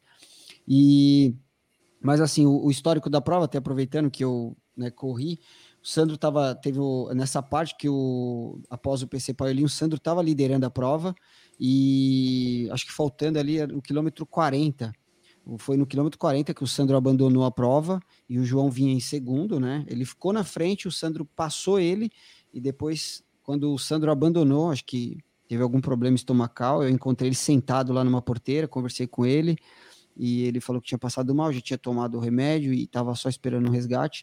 E aí o João assumiu a, a posição e também teve um outro evento na, na prova, né? Tinha o Thiago Mal Alagoano, que também veio ali na, terceira e quarta posição com o Diego Tales, toda hora oscilando os dois. O Thiago, quando chegou nesse ponto que o Sandro abandonou a prova, ele passou direto, ele errou o percurso. Então, em tese, ele foi segundo ali da prova, ele era o segundo, só que ele errou, né, e chegou no, no PC do Flona por outro caminho e acabou que ele foi desclassificado. Foi muito. É ruim isso, né? Eu senti isso na pele o ano passado. Para o atleta é, é muito ruim, mas claro, a gente tem que lidar com isso. Inclusive, era uma, uma das coisas que eu queria deixar para vocês um questionamento, né? Vocês que são bem experientes, estão sempre comentando, e eu, eu já dei essa ideia para o Paulinho e eu acho super válido, porque o cara correu a prova inteira, sabe? E, quem está correndo, gente, é difícil você ter pessoas de mau caráter, assim, falar, não, eu vou errar para tirar vantagem. Não, ninguém faz isso, é muito difícil. Se você achar uma pessoa dessas, é, é, vai ser difícil achar. E sugerir, o que vocês acham de a gente sugerir que eles coloquem penalização por tempo, sabe? Que nem o cara errou involuntário talvez analisar isso, ter uma, ter uma análise né, sobre o erro e aplicar uma penalização, porque o cara ser desclassificado, assim, sair da lista é. Olha, eu senti na pele, assim, é, é muito duro, sabe? Foi. Eu conversei com o Thiago, inclusive, o Thiago Mal, assim, foi, foi bem chato. Ele não percebeu o erro, ele não viu a placa, né, que, que indicava ali para para entrar à esquerda, e o estradão você desce muito embolado, igual eu errei o ano passado, é um estradão que você vem embolado assim, cara, e o cara tá ali nas cabeças, ele tava em terceiro lugar, segundo lugar, é, acabou que ele cometeu esse erro e foi tirado do, do pódio, né? O que, que vocês acham que, que é válido essa colocação de a gente ter é, uma penalização por tempo, assim, que seja, sei lá, 30 minutos, 40 minutos, para não tirar o atleta, é, é, que ele foi eliminado do evento, né, no, no uhum. geral, assim, tá no regulamento é, regulamento é regulamento, né? Como o Diego Tales me disse, meu, é Deus no céu e o regulamento na terra. Mas se for levar isso à risca mesmo, cara, é muito complexo, né? Então, queria a opinião de vocês, aproveitando esse momento. Bom, então já vou, já vou matar isso aí antes de fazer meu comentário. É, como você falou, Wilton, regulamento, eu digo sempre assim, não é Deus na, no céu e, e, o regulamento na terra. Eu digo que o regulamento é a lei entre as partes. Ele vem antes de qualquer outra coisa. Tem que ser cumprido aquilo ali. Se está no regulamento, tem que ser cumprido sem choro nem vela. Entretanto, eu acredito que penalizações, uh, agora, com o decorrer do, do, dos eventos acontecendo, da, eu digo da La Mission mesmo, dá para se ter uma ideia dos erros involuntários que se tem. Então, acredito que é, o Lamin vai levar isso em consideração, que existem é, ocasiões é, que não são planejadas ou que queria tirar vantagem e que sim tira tira vantagem, mas quando é involuntário, acredito que é uma penalização cai melhor do que uma desclassificação. Eu vou citar um exemplo aqui do, de um evento que eu participei, da Outro Trail Caparaó. No regulamento, dizia que se você levar o celular, era obrigatório o celular, se ele tiver em modo avião, era obje, objeto de desclassificação. Eu falei, cara, Porra. você vai me desclassificar porque meu telefone está em modo avião, eu acho exagerado. Eles reviram alguns pontos do regulamento e tiraram isso. Mas você vê que não há é, uma, uma, uma, equidade, assim, não é plausível você pensar numa coisa assim. Então, acho que, que cabe à organização pensar o que é um erro que realmente foi intencional e um involuntário e aplicar penalização, cara. Eu acho sempre mais plausível você aplicar uma penalização do que você aplicar uma desclassificação. Desclassificação é foda. Até mesmo quando o atleta cruza a linha de chegada depois do tempo limite é, e não dá a medalha para ele. Saca? Tipo assim, cara, você não vai constar na lista de finishers, mas dá a medalha pro cara, sacou? Uhum. O cara uhum. fez o percurso completo. Então são uhum. coisas assim que, que eu, Valmir, penso e eu concordo com o Will, eu acho que cabe mais uma penalização quando, quando essas coisas acontecem. É, porque é, é muito duro. Muito. Pode falar, Bruno. Não, é, eu ia pegar o raciocínio do. Eu, eu, cara, eu não tenho uma, uma resposta concreta sobre isso, mas na questão de você penalizar o atleta, mesmo que você coloque 10, 20 ou 30, no caso do, do Thiago Mal, ele não vai acabar tirando a posição de algum atleta que está lá embaixo?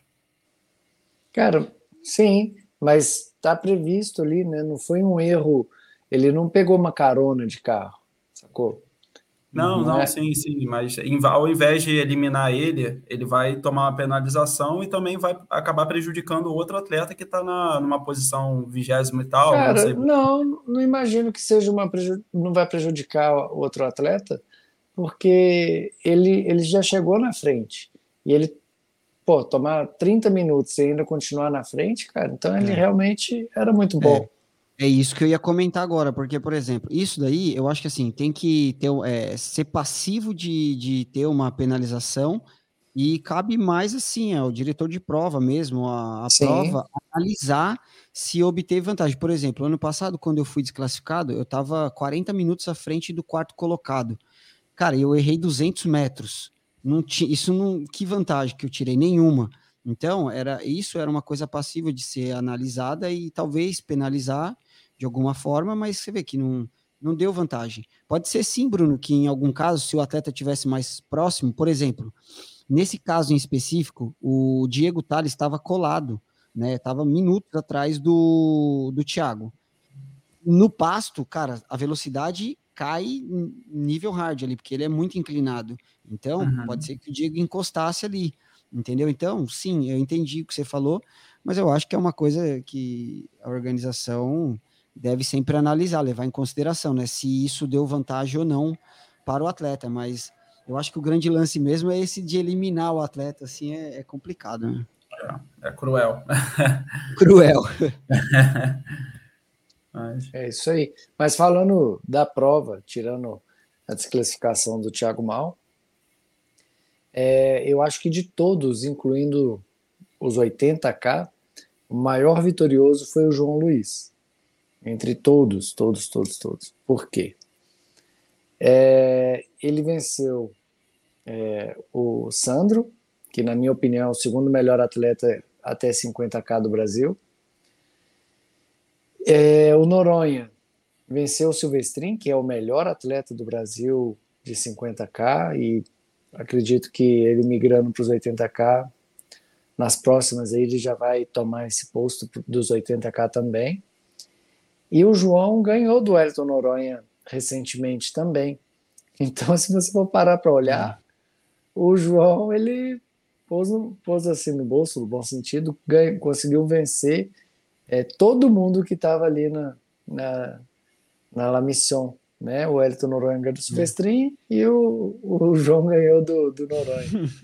né? Então, Boa. assim, só, só para simbolizar mesmo assim o quão grande foi a vitória do João ele tinha me falado que ele tinha feito alguns treinos é, até mais rápidos do que o do Silvestrino, da vitória do Silvestrino do ano passado. E ele estava bem confiante, sabia da, da, do favoritismo do Sandro e que ele falou que ele ia fazer a prova dele, ele sabia as parciais dele em todos os trechos da prova. É, agora, como faz diferença você tá sozinho e você tá sob pressão de uma liderança, de uma vitória que você tanto quer. O cara treinou ali há não sei quanto tempo e errou duas vezes no percurso. Sim, e é muito doido isso.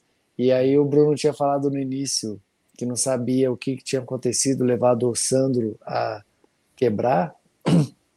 Eu tenho uma ideia, não vou dizer que eu sei, mas eu tenho uma ideia, porque o que aconteceu? Na, quando o, o, o João estava na frente, ele, ele fez o, o, erro, o Sandro passou o, o, João sem ver o João. Hum. Então o Sandro estava no gás atrás do João. E o João voltou para a trilha atrás do Sandro. E ele meteu o gás atrás do Sandro. Só que ele não conseguia pegar porque o Sandro estava atrás de, de um João que não existia. Ah, e ele não ia pegar nunca, porque o João estava é. atrás. Então, querendo ou não, isso foi benéfico para o João, porque o Sandro estava indo atrás de, de alguém que não existia na frente dele. e o João que estava atrás dele, né? E aí eu acredito que pode ter sido um esforço muito grande que hum.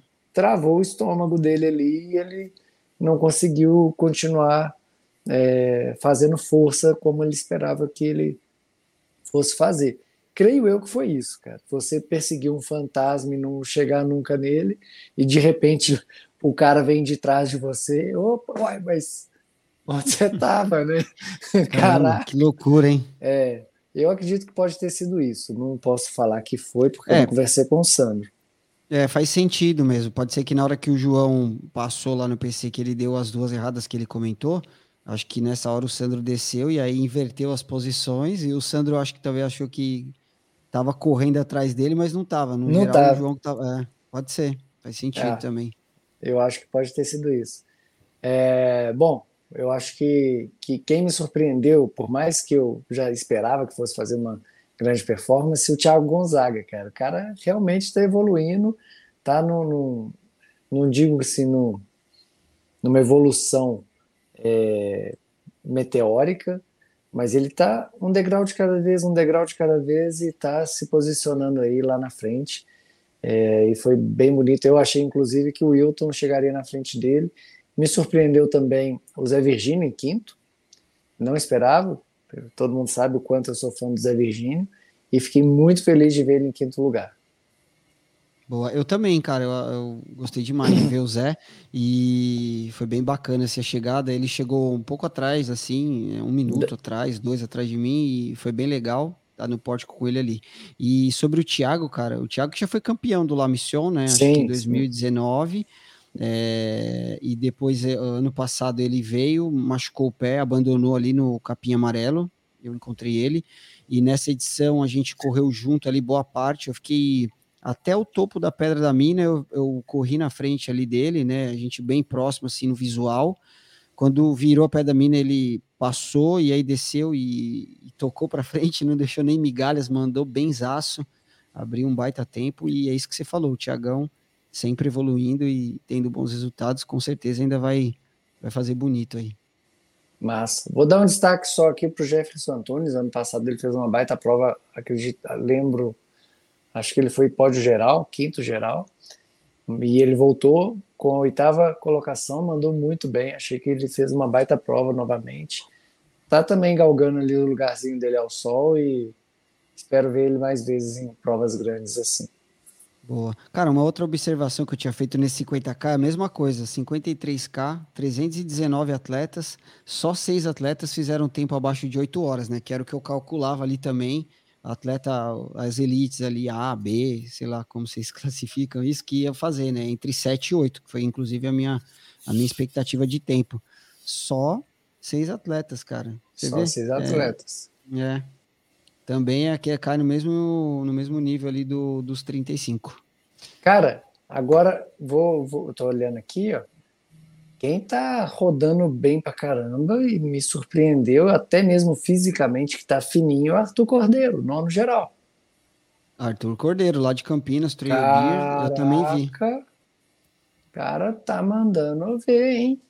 cara é, já é bichão. vovô, barba toda branca. Gente boa demais, não gosto demais do, do Arthur, cara. Pô, é. e pô, bom demais ver ele nono. Nossa, parabéns, viu, Arthur? Você tá brilhando. Parabéns mesmo. Na frente do Thiago Vilela, cara. Olha aí. Do Foi Fábio Rola. Pois é. Pô, show de bola, show de bola mesmo. Parabéns. Bom, vamos, vamos andar? Vamos andar. Então vamos embora. Vamos lá para a última distância de 80 quilômetros, essa que foi uma distância que, meu ver, acho que talvez seja a que sofreu a maior mudança né, de todas as distâncias da, da La Mission. O Valmir teve presente, correu a prova, filmou a prova. Conta um pouquinho como é que foi o percurso, Valmir. Cara, é assim, percurso é maravilhoso, né? Eu falo que o percurso da La Mission 80K ele é muito previsível. É, são 14K de estrada subindo muito, 14K com mil de ganho. Depois 29 de Serra Fina. E aí, cara, o resto é um percurso, vamos dizer assim, 80% de estrada, é, com bastante inclinação também, mas, como eu digo, é bem previsível. Você vai sabendo exatamente tudo que você vai pegar. As surpresas ficam mesmo para o seu nível de preparação e seu nível psicológico. Eu acredito que o nível psicológico faz muita diferença numa prova como a Missão Brasil 80K. Eu estava muito tranquilo, eu sabia exatamente o que, que, eu ia enfrentar e tudo que eu, que eu podia fazer né, dentro do que eu consegui treinar. Estava é, até falando com o pessoal lá sobre a questão da minha preparação. Eu não consegui encaixar os meus treinos para chegar assim para competir justamente por conta do trabalho, né? Eu trabalho fazendo cobertura de eventos. Então, fazer cobertura de eventos é mais difícil do que correr um evento. Por quê? Quando eu estou correndo, fiz a prova 80K, eu estou comendo, estou bebendo água, estou me preocupando com essa questão toda. Quando eu estou fazendo cobertura de prova, eu só vejo que eu não fui no banheiro, não bebi água e não comi nada quando acaba. Então eu fico realmente muito desgastado. Na Indomit eu deixei meu cronômetro rodando, eu fiz 48 km e meio. É, e sem beber água, sem comer, sem ir ao banheiro. Então, assim, todo, todo, toda semana pós-evento de cobertura para mim, eu ficava doente. Então, eu chegava segunda-feira, na terça-feira eu já estava gripadaço de cama, dois, três dias de cama. Então, assim, foi difícil me preparar por conta disso. Mas consegui chegar minimamente treinado, sabia o que eu tinha condição de fazer, fui e fiz. A minha previsão era 20 horas, fiz as 20 horas e deu tudo certo. Questão alimentar também, segui certinho o meu planejamento e cumpri assim, redondo, foi tudo muito bem, fiz a prova com alegria, o tempo inteiro muito feliz, o tempo inteiro muito consciente de tudo que estava acontecendo e foi isso que eu tinha para entregar. É, só me envergonho um pouco assim de pensar que o Noronha me daria quase duas voltas, mas está tudo certo. a, gente vai, a gente vai chegar lá. A gente vai chegar lá. Vamos lá. Bom, mas então, é, eu achei o, o, nível de start list altíssimo. É, se pegar aí o feminino o tanto de atletas que estavam lá, cara, embates assim alucinantes da minha forma de ver. Tinha uma atleta gringa que tinha resultados assim fantásticos, estava todo mundo assim, nossa, nossa, nossa, ela vai dar trabalho para os homens, não sei o quê. E eu falava assim, olha, tá, beleza, ela realmente é muito boa, mas o meu crédito vai todo para a gente até falou disso, né, Bruno? Não dá para colocar ela na frente das brasileiras, sendo que a gente uhum. não a conhecia. E, pô, a gente conhecendo tão bem as outras atletas brasileiras, eu não tive coragem de colocar ela na frente na análise. E o que eu falei, pô, se essa gringa, se essa espanhola perde para as brasileiras, ela vai chegar lá com, com a cabeça gigante, assim, né? Tomar na cabeça das brasileiras aqui ia, ia ser muito bom para o cenário brasileiro, né? Dizer, chegar lá e falar, putz, não venci lá no Brasil e lá é foda, lá é foda. E foi o que aconteceu. É, Letícia Saltori, cara, é, precisava dessa vitória. A Letícia precisava muito dessa vitória, porque ela não vinha. Depois da, da, da, da vitória dela nas 100 milhas, lá na Itália, na 100, ela não conseguiu encaixar uma prova que ela fosse bem mesmo, assim, sabe? É, de ser campeã. E, pô, perdidos ela tomou, ficou uma hora da, da Suzane. E me assustou até. Eu falei, caraca, como assim a Letícia tomar uma hora de outro atleta, seja quem for, né? Aqui no Brasil era impensável algum tempo atrás a Letícia perder.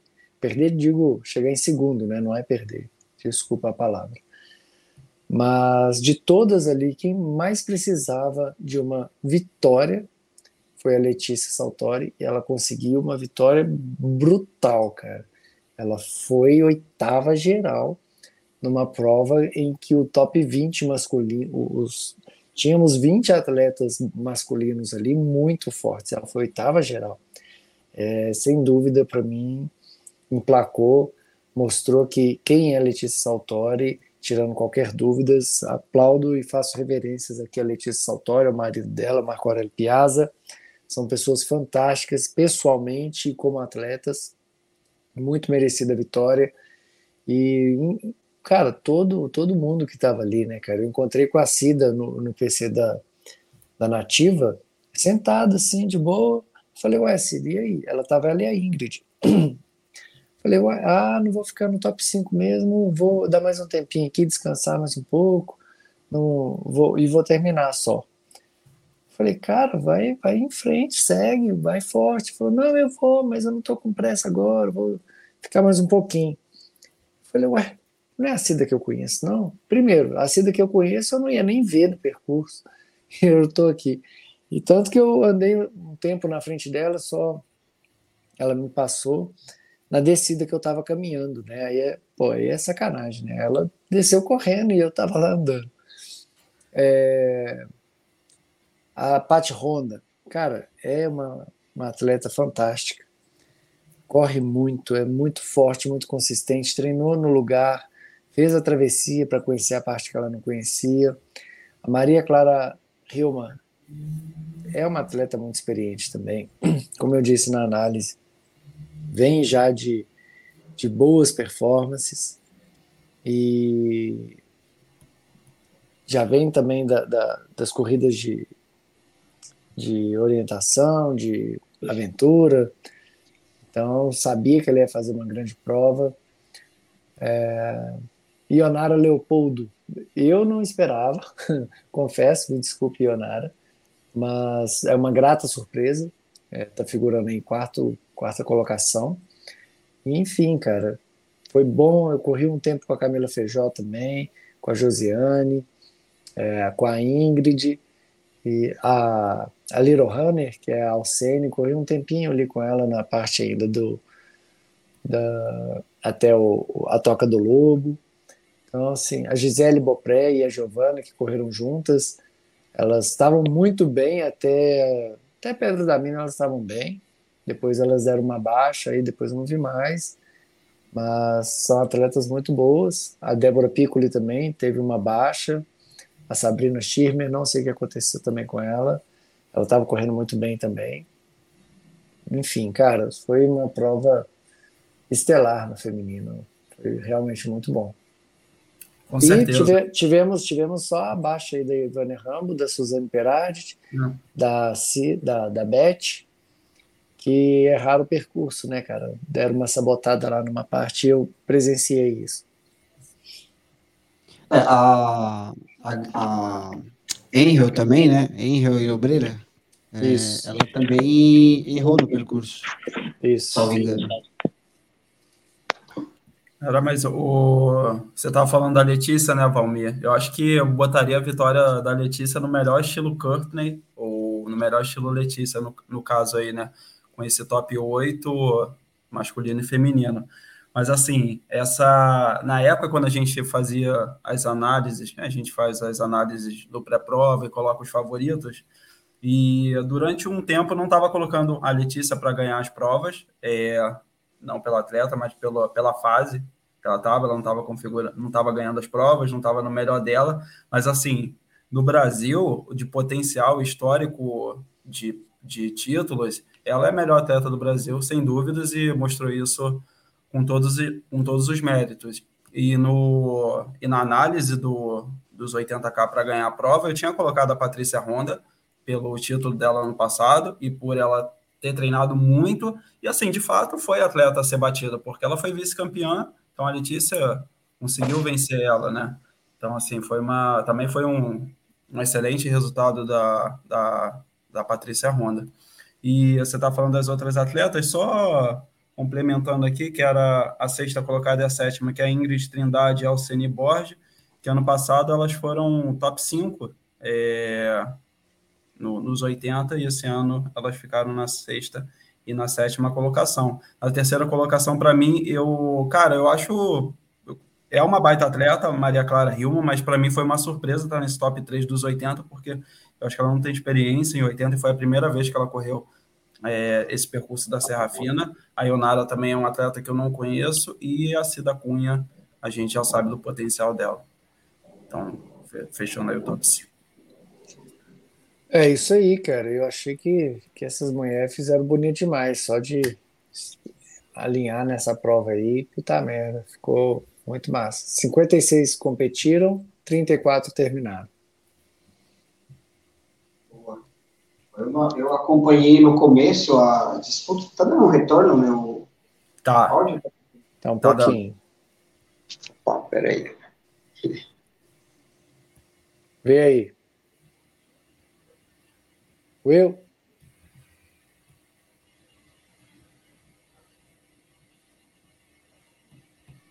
Opa! Opa! Aí! Tá dando retorno? Não, pode falar. Tá indo. Então, eu acompanhei o começo ali, né, da, da disputa das meninas e, pô, foi bacana ver todas elas correndo juntas ali, logo no começo. Foi, foi bem bonito, assim. Eu gravei, inclusive, várias delas, né? E o pessoal até falou, pô, você é maluco, você vai correr 53, a mãe tá correndo para cima e para baixo. Aí. É. Foi, foi bem bacana. E a Angel, né, que era a espanhola lá que você comentou, Valmir, ela estava puxando a fila. Ela passou puxando uhum. na, na estrada, foi, aí acho que a Letícia, antes da Toca do Lobo ali, já, já assumiu a liderança e, e foi embora, né? Até o, o Instituto Alto Montana, que é vizinho lá minha casa, a Letícia estava em primeiro e a Henry em segundo. Aí depois aconteceu esse incidente aí, né, com a, com a marcação, como você disse, parte das meninas foram cortadas aí, né? É. Isso aí. É, a Ivânia Rambo, as meninas, elas desistiram mesmo lá no Paiolim. Eu tentei dar uma moral para elas lá, chamar elas para ir, porque elas tinham rodado 6K a mais. Cara, eles quase saíram de novo no Alto dos Ivos. Foi assim, tipo, ficou, ficou faltando uns 50 metros para eles chegarem no pico do Alto dos Ivos. Então, pô, fiquei até consternado. Falei, caraca, nossa, não é possível. E tentei ajudar elas a, a incentivá-las, né? Até tinha mais, tinha outras pessoas, mas não adiantou não. Eles pararam lá mesmo, abandonaram a prova e vamos ver. Ano que vem eles voltam. Boa. Bruno. Passou um avião aí, É. Opa, então... aqui, é, aqui é rota do, do aeroporto aqui. Boa. Então vamos pular pro, pro masculino. É, acho que o Will também conseguiu acompanhar ali os atletas na passagem indo para a Toca do Lobo. Só antes de passar a palavra, fazer uma, uma breve análise da, da vitória do, do Wellington e, e, dos, e do, do restante do, do pódio. Tirando a vitória do Wellington, cara, que foi incrível. Na verdade, o tempo do Wellington e do Rogério Silvestrin é algo assustador em relação aos outros. Mas, assim, o, os favoritos que eu tinha colocado, tirando o Wellington, meio que confirmaram, né? Que eu tinha botado o Rogério Silvestrin, o Fantasma na segunda, o Celinho dividindo entre o terceiro e o quarto com o Wellington.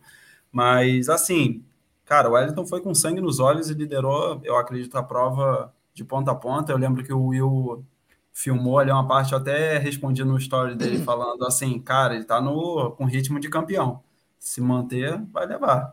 Ele estava muito focado, é, entrou na Serra Fina em primeiro e acho que liderou a prova toda. Rogério Silvestrin, que era um cara imbatível, né?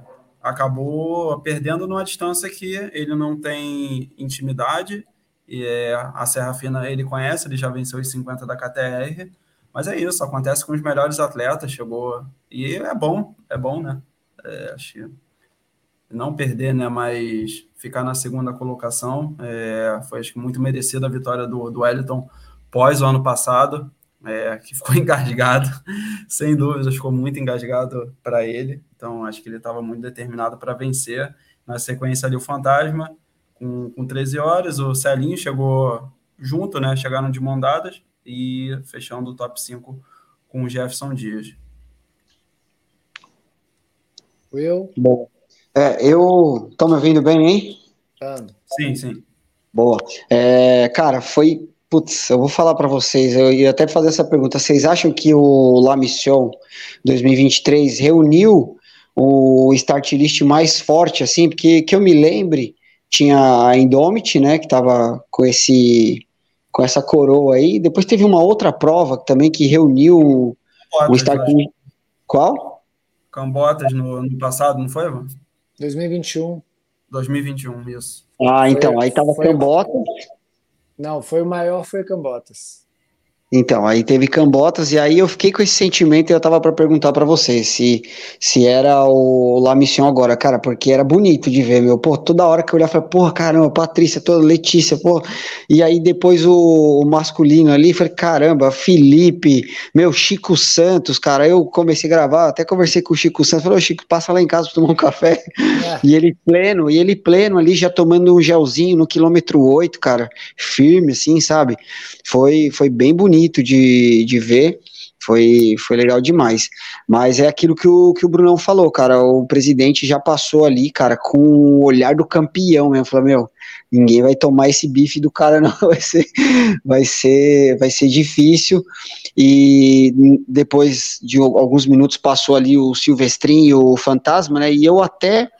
Eu até falei, pô, cara, o certo desses caras era tá colado, porque se eles deixar o presidente abrir na serra, é, cara, ele é presidente porque o melhor tempo da Serra Fina é o tempo dele, né? Então, ali ele conhece tudo, ele, cara, é o é o submundo dele ali, né? Então, eu sabia que, cara, na Serra ele ia abrir uma vantagem é, muito boa e depois para tirar essa vantagem ia ser bem difícil e foi o que aconteceu, né?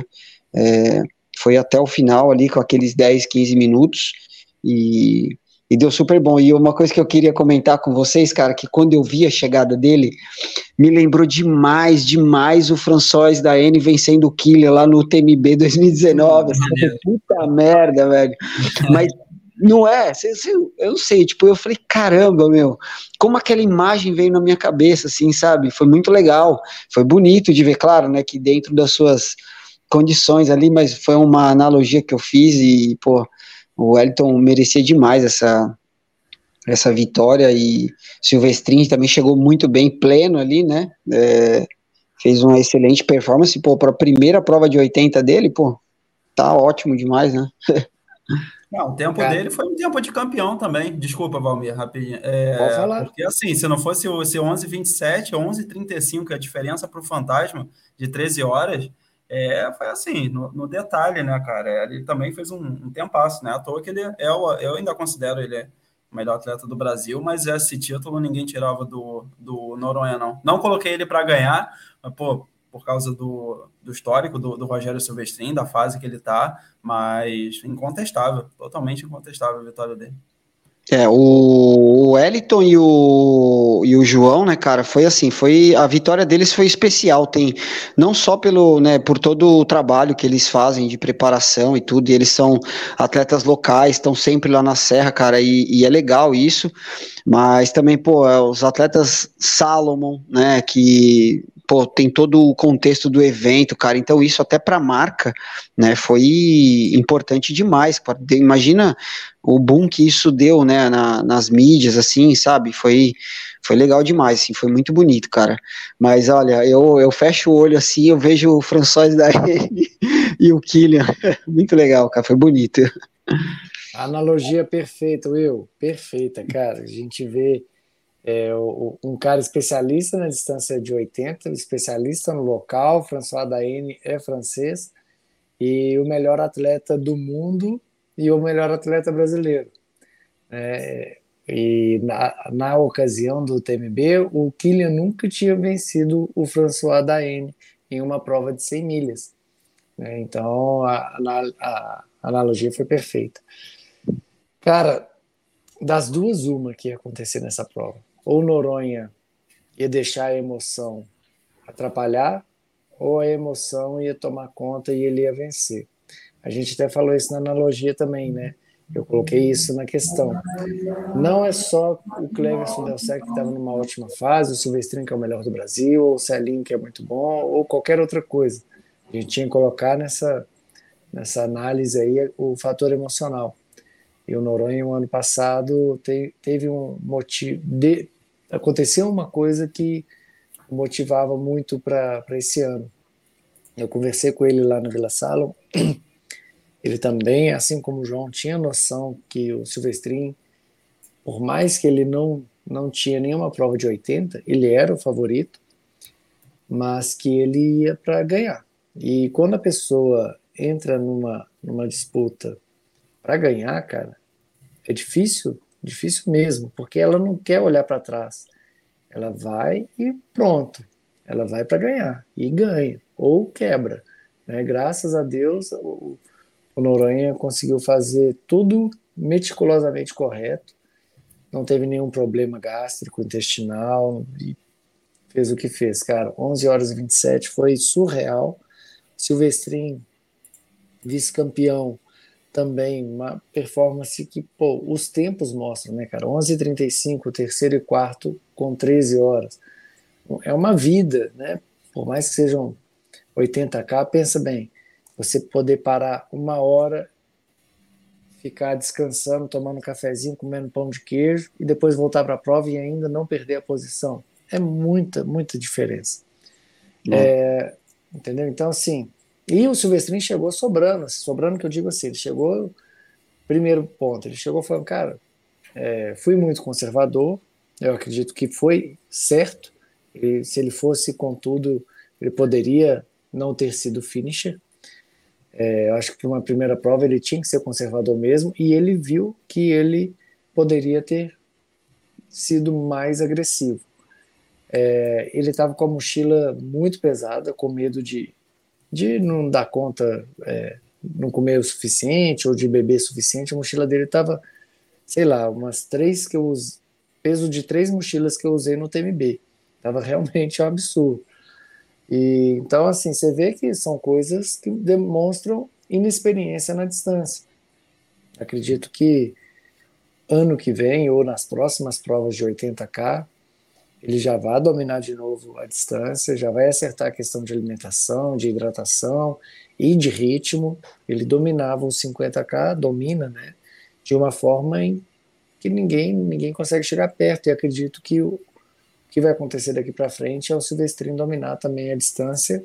E esse recorde do Noronha tende a não durar muito.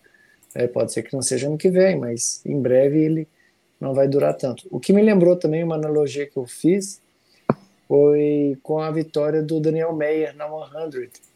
O Daniel Meyer foi com a mesma certeza que ia vencer a prova e não deu chance para ninguém. Estavam lá os melhores do Brasil e o Daniel Meyer foi lá e ganhou. E falando em Daniel Meyer, ele fez a prova só caminhando, ele não correu em nenhum momento.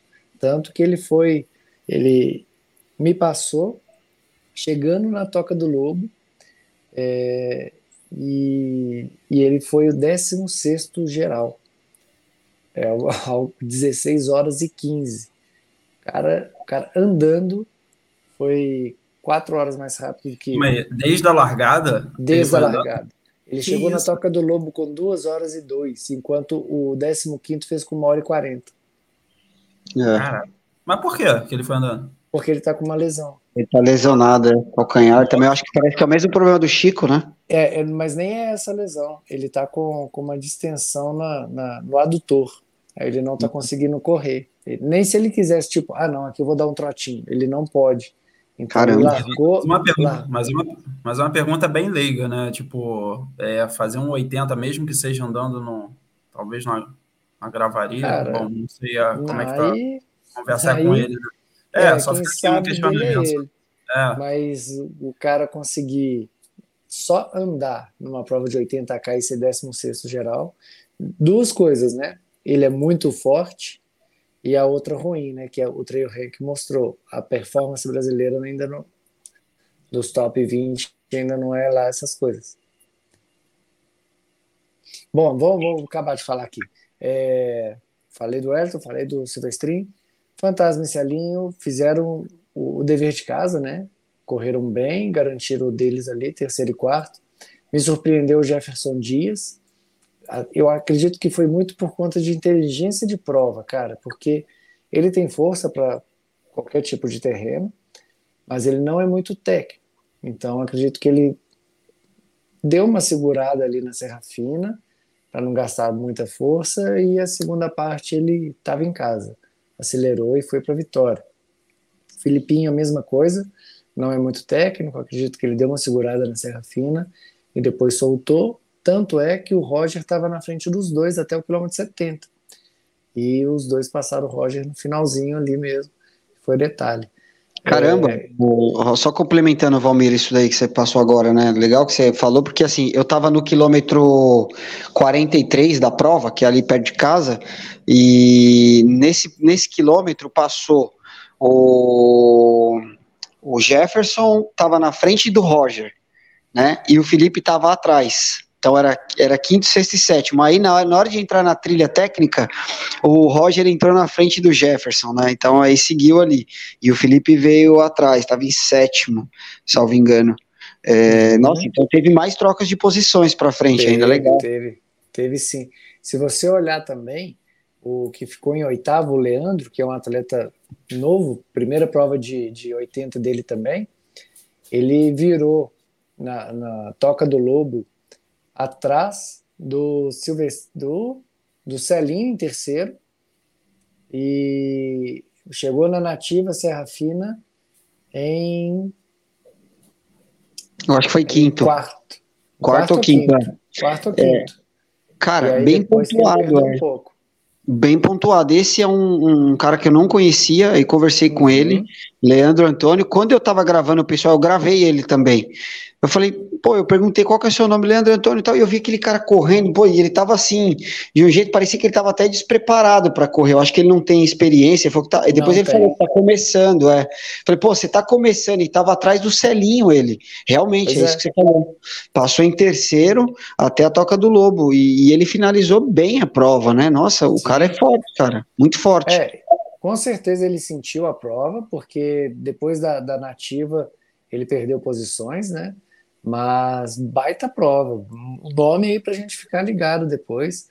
É, outro nome que eu queria destacar aqui é o Kenneth, que sofreu um acidente, quebrou o pescoço, ficou um ano e meio parado e agora ele é um atleta que gosta de correr provas ultras, voltou no, no Perdidos, foi acho que sexto geral lá em Perdidos, no 50K, veio para La Mission e já mandou uma décima colocação com baita tempo. Eu considero 14 horas um, um grande tempo. Pra... Eu estava esperando os três primeiros andar ali na, na casa dos 13 horas baixo, ou um pouco abaixo de 13 horas. Não esperava que fosse acontecer o que aconteceu. Então eu, eu jogo um sub-15, um tempo assim muito bom. Não, não excepcional, mas um tempo muito bom. E temos aí grandes nomes, né? A gente vê o Juliano, o Miragaia, é, esse Michel François que eu não conheço, Kenneth, o Piscinin, esse Leandro, o Roger, Felipinho. Então, assim, são, são realmente nomes grandes, né? É, eu, tava, eu tava imaginando, Valmir, a Elite ali, né? É isso daí, na, na casa das 13 horas mesmo, né? E aí você vê, tem umas discrepâncias, né? Assim, no, nos tempos, os dois primeiros ali, aí depois já vem um pouquinho, você começa meio que fazer uns blocos, assim, né? De, é. de, de performance da galera, né? Tem umas diferenças é. grandes ainda. É diferente de você olhar os resultados da, das, dos, da, da Europa, por exemplo, né? Porque você olha assim, chega 10 caras num período de 5, uhum. 6 minutos, sei lá, diferença de segundos, né? Eles são, parece que eles são, não sei se é, muito mais equilibrados no nível competitivo, assim, né? Não sei qual que é o, o grande lance dessa diferença. É, cara, é, é, tem muito mais atletas, o esporte é muito mais desenvolvido, então acaba que existem muitos atletas muito próximos em performance, assim, então não se vê, a não ser quando se tem um Kylian Jornet, um Paul Capel, uns caras assim que os dois, três primeiros vão e abrem muito dos outros atletas, mas aí depois vem uma sequência assim, brrr, todo mundo muito perto. Boa. É isso aí. Bom, vamos falar mais o que dessa prova icônica da La Mission Brasil? acho que, que a gente já falou bastante, né? Quase duas horas de, de, de episódio aqui, a gente falando sobre os resultados, sobre o evento em si. E eu só queria deixar aqui registrado que, para mim, foi de todos os tempos o maior evento que a gente já teve em terras brasileiras, tanto em tamanho quanto em organização, em estrutura organizacional e efetividade. Para mim foi realmente um show. A La Mission fez jus a tudo que ela é, anunciou. Premiação em dinheiro, foram mais de 50 mil reais em premiação em dinheiro. Isso é um fato notório. A Salomon também, um baita trabalho. Já registrado isso aqui, não porque eles me colocaram na Vila Salomon, mas por terem feito uma Vila Salomon, terem abraçado o evento, terem feito uma, uma organização fora a La Mission. A La Mission tinha organização, isso tudo que a gente está falando, e a Salomon teve uma atuação é, nos bastidores ali, com uma estrutura que eles criaram, é, com carros, com. enfim. Pô, foi realmente muito bem feito, de divulgação, investiram realmente no evento, é, abraçaram e queria deixar aqui registrado é, os parabéns aí para Caroline, para os cabeças da Salomon, e espero que as outras marcas também vejam isso daí e falem, poxa, se eles estão fazendo é porque vale a pena mesmo, vamos abraçar mais eventos, vamos ter um evento é, com a nossa cara e vamos fazer, ter atletas com nossos equipamentos e investir no, no cenário trail brasileiro porque está valendo a pena. Olha só o que aconteceu e vamos ter uma prova e fazer a mesma coisa com essa prova. E a outra, vamos fazer isso, vamos pegar essa prova aqui e vamos jogar ela lá para cima. E outro, vamos jogar essa daqui lá para cima. A hora que vem, a gente vai estar tá com provas tendo condições de fazer eventos do nível de La Mission Brasil e às vezes até jogar o sarrafo mais para cima. O que a gente tem que pensar é o seguinte: se os eventos são capazes de fazer grandes eventos com pouco, imagine o que eles poderiam fazer se as marcas abraçassem e fiz, é, desse suporte financeiro mesmo para se fazer um, um, um, grande evento. O, a La Mission é o grande exemplo disso daí, com tanta marca por trás, é, Salomon, Mitsubishi, Granado, é, entre tantas outras aí que estavam presentes acredito que a gente teria um cenário bem mais forte se outras marcas fizessem isso com outros eventos também. Boa, muito legal. Inclusive a Biorritmo, né, também, novo apoiador Sim. aí, da, porra, excelente, um, uma união perfeita, né, e eu queria só comentar duas coisas legais, né, que primeiro que você falou da, da premiação ali em dinheiro, e meu, premiação em dinheiro para mim é isso que foi feito no La Mission. Os caras saíram do pórtico ali, já tinha uma do, do pódio, já tinha uma, um staff ali, ó, me dá seu nome, seu Pix aqui, puta, já faz o Pix na hora, cara, na hora. Pô, eu falei, eu falei, cara, é isso, entendeu? O atleta, ele vem aqui, é, pô, ganhou a prova, puta, já leva isso aqui, você ganhou, é seu, toma, pum, tome um Pix na conta de 5 mil, 4 mil, 8 mil, isso foi sensacional. E mais um comentário também, não deixar passar batido, cara, os troféus que a prova entregou, pelo amor de Deus, que troféu bonito, até para as categorias, o troféu da categoria parecia o do campeão, né? Não sei o que, que o Paulinho vai fazer ano que vem, até falei isso com o Roger, nós estávamos comentando, né? O que, que ele vai é, oferecer ano que vem, porque o troféu muito bonito, muito original ali, feito por, né, por pessoas ali da, da cidade de Passa Quatro, um trabalho artesanal maravilhoso e, pô, eu não sei, você acha que dá para melhorar ainda, Valmir, o evento do La Missão? Já, Porque, pô, já, não encosta no muro, não, encosta lá minha, rapaz. Essa daí a gente vai ter que responder. Mas, cara, melhorar sempre dá. Isso sempre que dá para lapidar. Eu acho que o Lamin tem essa noção muito clara. Eu tenho alguns pontos que o Lamin, eu já conversei com o Lamin, que ele vai fazer, que ele, ele, ele não. Ele faz testes sem ser no jogo próprio.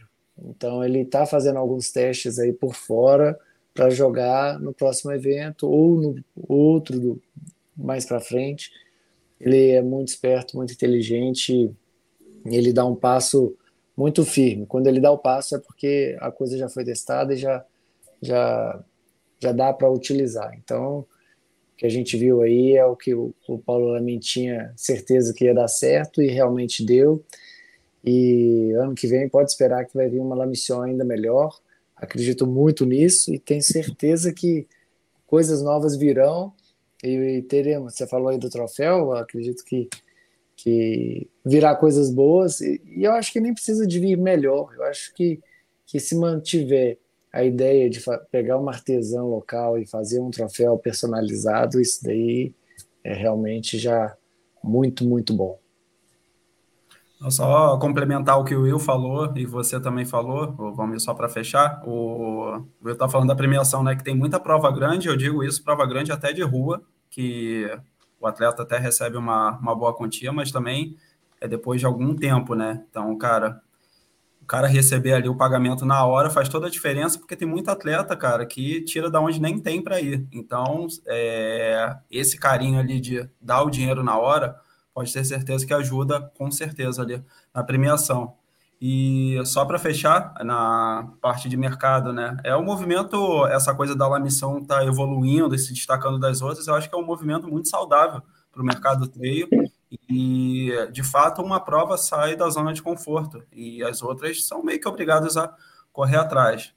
É, para a Lamissão, né? São 10 anos de Lamissão e acredito que agora são 5 anos na gestão do, do Lamin. Eu acho que ele pegou em 2018, né? Ou 2017? 17. 2017. Então são seis anos, uma não teve prova por causa da pandemia. E, cara, é. Esse trabalho é todo fruto ali desses seis anos e empreende toda a organização. É, tudo que ele falou com a gente no podcast foi posto em prática esse ano. Eu não estive presente lá na, ao vivo, mas deu para ver é, de longe, a gente conseguiu acompanhar isso. E se vai melhorar ano que vem, é, assim, a gente não sabe, né? Mas as, as expectativas são as melhores possíveis. Que talvez o evento seja igual ou até melhor. Isso aí. Bom, acho que a gente chegou ao fim aqui dessa análise dos resultados da La Mission Brasil nesse especial e fechando o especial La Mission, né, que a gente fez três episódios com análise e agora esse episódio com análise dos resultados da prova e foi muito bom.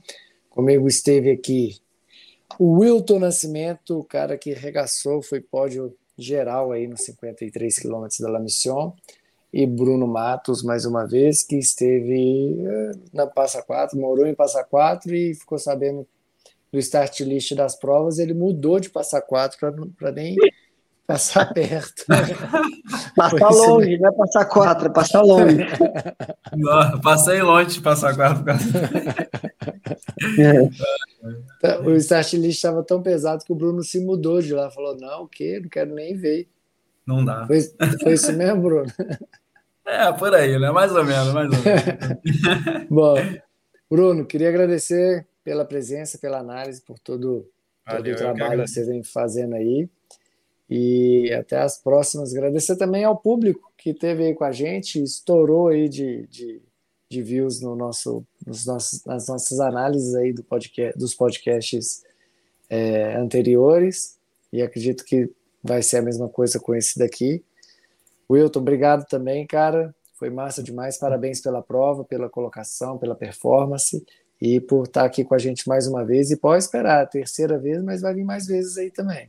Opa, valeu demais. É sempre um prazer estar aqui com vocês, falando de treino, trocando essa ideia. Gosto bastante também. E é isso aí. Valeu. Valeu, Bruno. Valeu, valeu, gente. Um abraço. Valeu, galera. Até. Até.